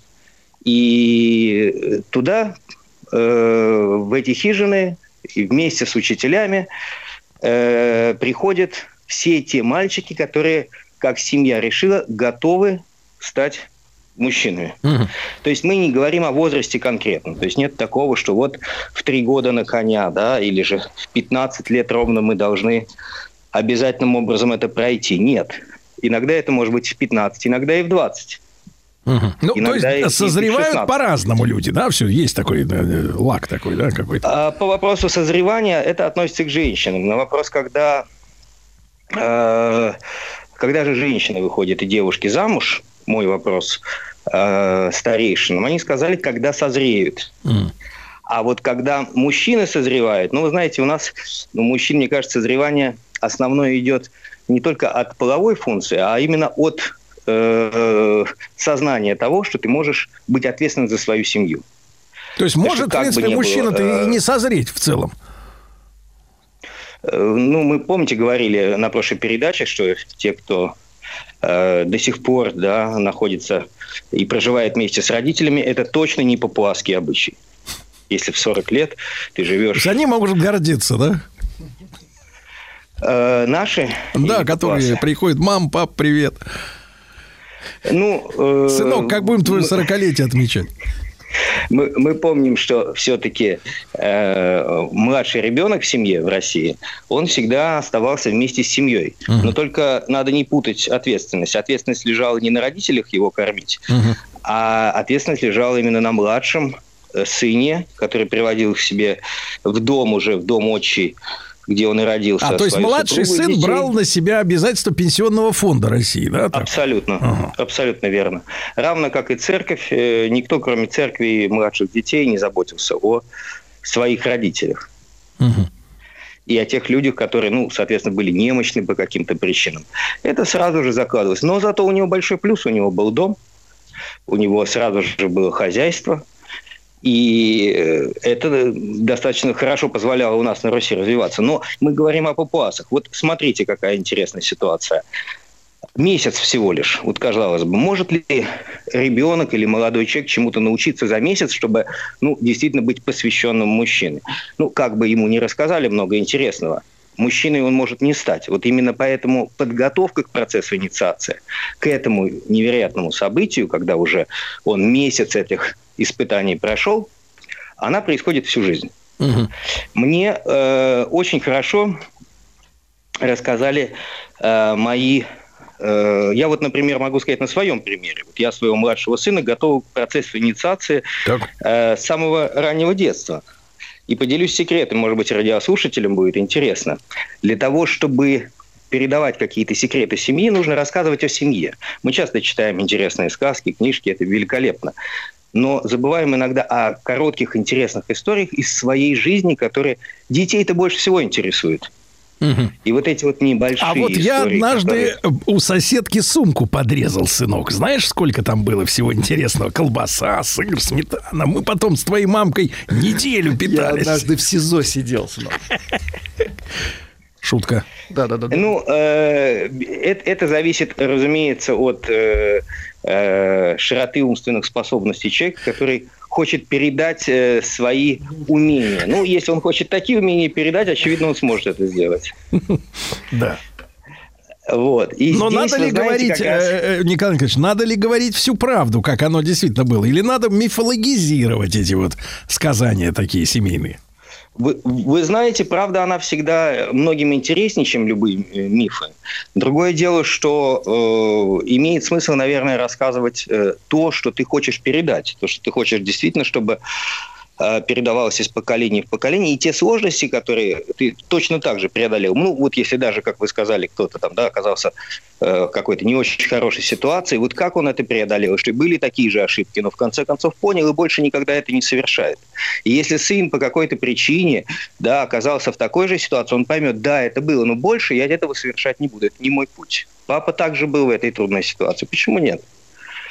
И он, ассоциируя себя с отцом, соответственно, совсем по-другому к этому ответственно относится. Потому что для мальчика, разумеется, это самый главный пример, хотим мы этого или нет, это его отец.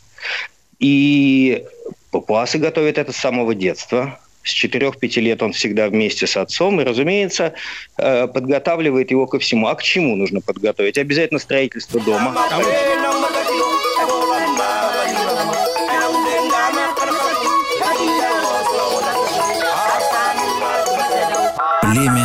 незнакомое. У нас с Владиславом Александровичем эта музыка стоит на рингтонах друг друга. Очень красиво. А у вас?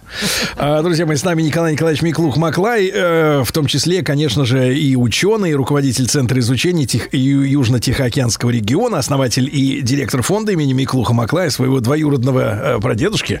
Да, ну и мы сегодня говорим о посвящении в мужчину, и мужчина, э, соответственно, в, у папуасах, у папуасов в семьях с 4-5 лет, да, начинает знакомить ребенка, сына э, со всем тем, что умеет сам, да, Николай Николаевич? Абсолютно верно, да, абсолютно верно. И это происходит таким образом, что э, ребенок находится все время рядом, ну и дети нужны для того, чтобы, поскольку в деревенских семьях, чтобы они помогали, потому что ну, физически это достаточно бывает сложно, и дети растут, конечно, уже в последующем помогают. Ну, например, за тем же кокосом лазают только дети.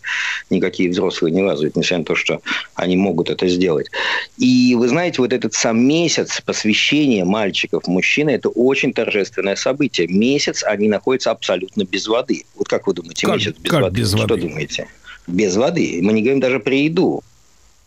Да вы что? Человеку так не протянуть. Без воды Месяц-то. Ну, А месяц какой? тянут. Месяц-то зимний или летний там у них? А, вы- ну, в основном ноябре. В основном ноябре дождей нету. Дождей При нету? помощи дождя, да, в этот момент нет. Да что ж ты будешь делать? а? Ну, не хочется думать, конечно, о, о плохом совсем. Мы, конечно, можем слушателям предложить разные варианты, но я думаю, что я раскрою все-таки Да, эту тайну. так. Существует э, сахарный тростник, которым они и питаются все это время. Это А типа как арбуз у них получается, да? А, нет, это типа тростника, палка, которую ты очищаешь и жуешь. А, Фактически ствол дерева, давайте так, ну, тростник. да, соответственно, И много, жевать его много, ли возможно. там, много ли там воды в, в тростнике-то? Вы жевали? Немного. Немного абсолютно. Да. И все выживали. Есть и те случаи, когда не выживали. Есть. Но это не только из-за этого. Испытание происходит в течение всего месяца. И э, один из важных моментов – это э, то, что их э, посвящают да, именно в секреты того духовности клана. То есть э, происходит обязательно церемония с э, музыкальными инструментами. И когда они приходят, все мальчики высаживаются рядом, э, в ряд в одной хижине, не могут двигаться никаким образом. Или, э, плюс к этому один из важных процессов – это ну, в данной, э, на данной территории на северо-востоке это обрезание, которое происходит без всяких абсолютно инструментов каких-то специальных. А чтобы кровь остановить, ее заговаривают. И она действительно останавливается. Действительно останавливается? Но все же живы. У тех, у кого не останавливается, Ну, те, кто не останавливается, тот, да, не тот... выживают. Тому и тростник не нужен. А они это не воспринимают как жестокость, да, вот такое обращение? Потому что представить себе современную нашу мамашу, чтобы она вот на такое сыночку своего э, любезного, да, который считается сокровищем, а отдала, да это что ж, извергиня какая-то. Ну, э, женщинам не позволено не то, чтобы... э, А Они не знают, наверное, даже не а- знают об этих испытаниях-то толком, что там Они не происходит. знают, а, они не знают об этих испытаниях, а об этом не говорят. И то, что мы с вами, в принципе, говорим, это то, что папуасским женщинам того региона неведомо. Они даже э, по итогу э, всего события, когда в течение месяца э, они получают знания, обучаются, э, корректируют то, как они должны и какими они должны быть, ну, например, вот какими охотниками, как нужно э, поймать рыбу, каким образом э, остановить кровь, каким образом э, строить хижину, наставление их, что нужно делать в семейном, А как они, семейном как они объясняют женщинам, э, что вот кто-то не сдал этот экзамен, и его не стало? То есть он вот в как, какая там версия по- подается женщинам? Вы знаете, там надо объяснять же не только и женщинам, но и мужчинам. Отец и мать отправляют, э, отца рядом нет во время этого испытания. То есть отец всю жизнь готовит к тому, чтобы он находился месяц с людьми, ну, давайте так скажем, чужими. Один из них маг, другой из них помощник, если это много людей. А, Третий из них э, человек, который э, подготавливает и следит за огнем там в течение всего этого периода времени. То есть это достаточно маленькая территория, на которой находится много людей. И э, вот эти определенные правила, они позволяют им как-то структурировать, быть понятными. Во-первых, в общении с друг с другом, а во-вторых, э, сближает их э, с кланом и со своими предками. Потому что ведь эти традиции, они позволяют получить внутреннюю силу. Они понимают, что их деды, прадеды, они делали это и проходили. Ну, почему он не может пройти?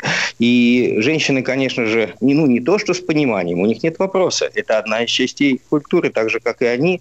Женщины должны заниматься подготовкой своей э, девочки, да, для того, чтобы она, в конце концов, стала хорошей супругой. И вот здесь важный момент. Вот помните, мы когда-то с вами говорили о свинье, да, что в Папуа-Новой Гвинее, ну как же без свиньи-то?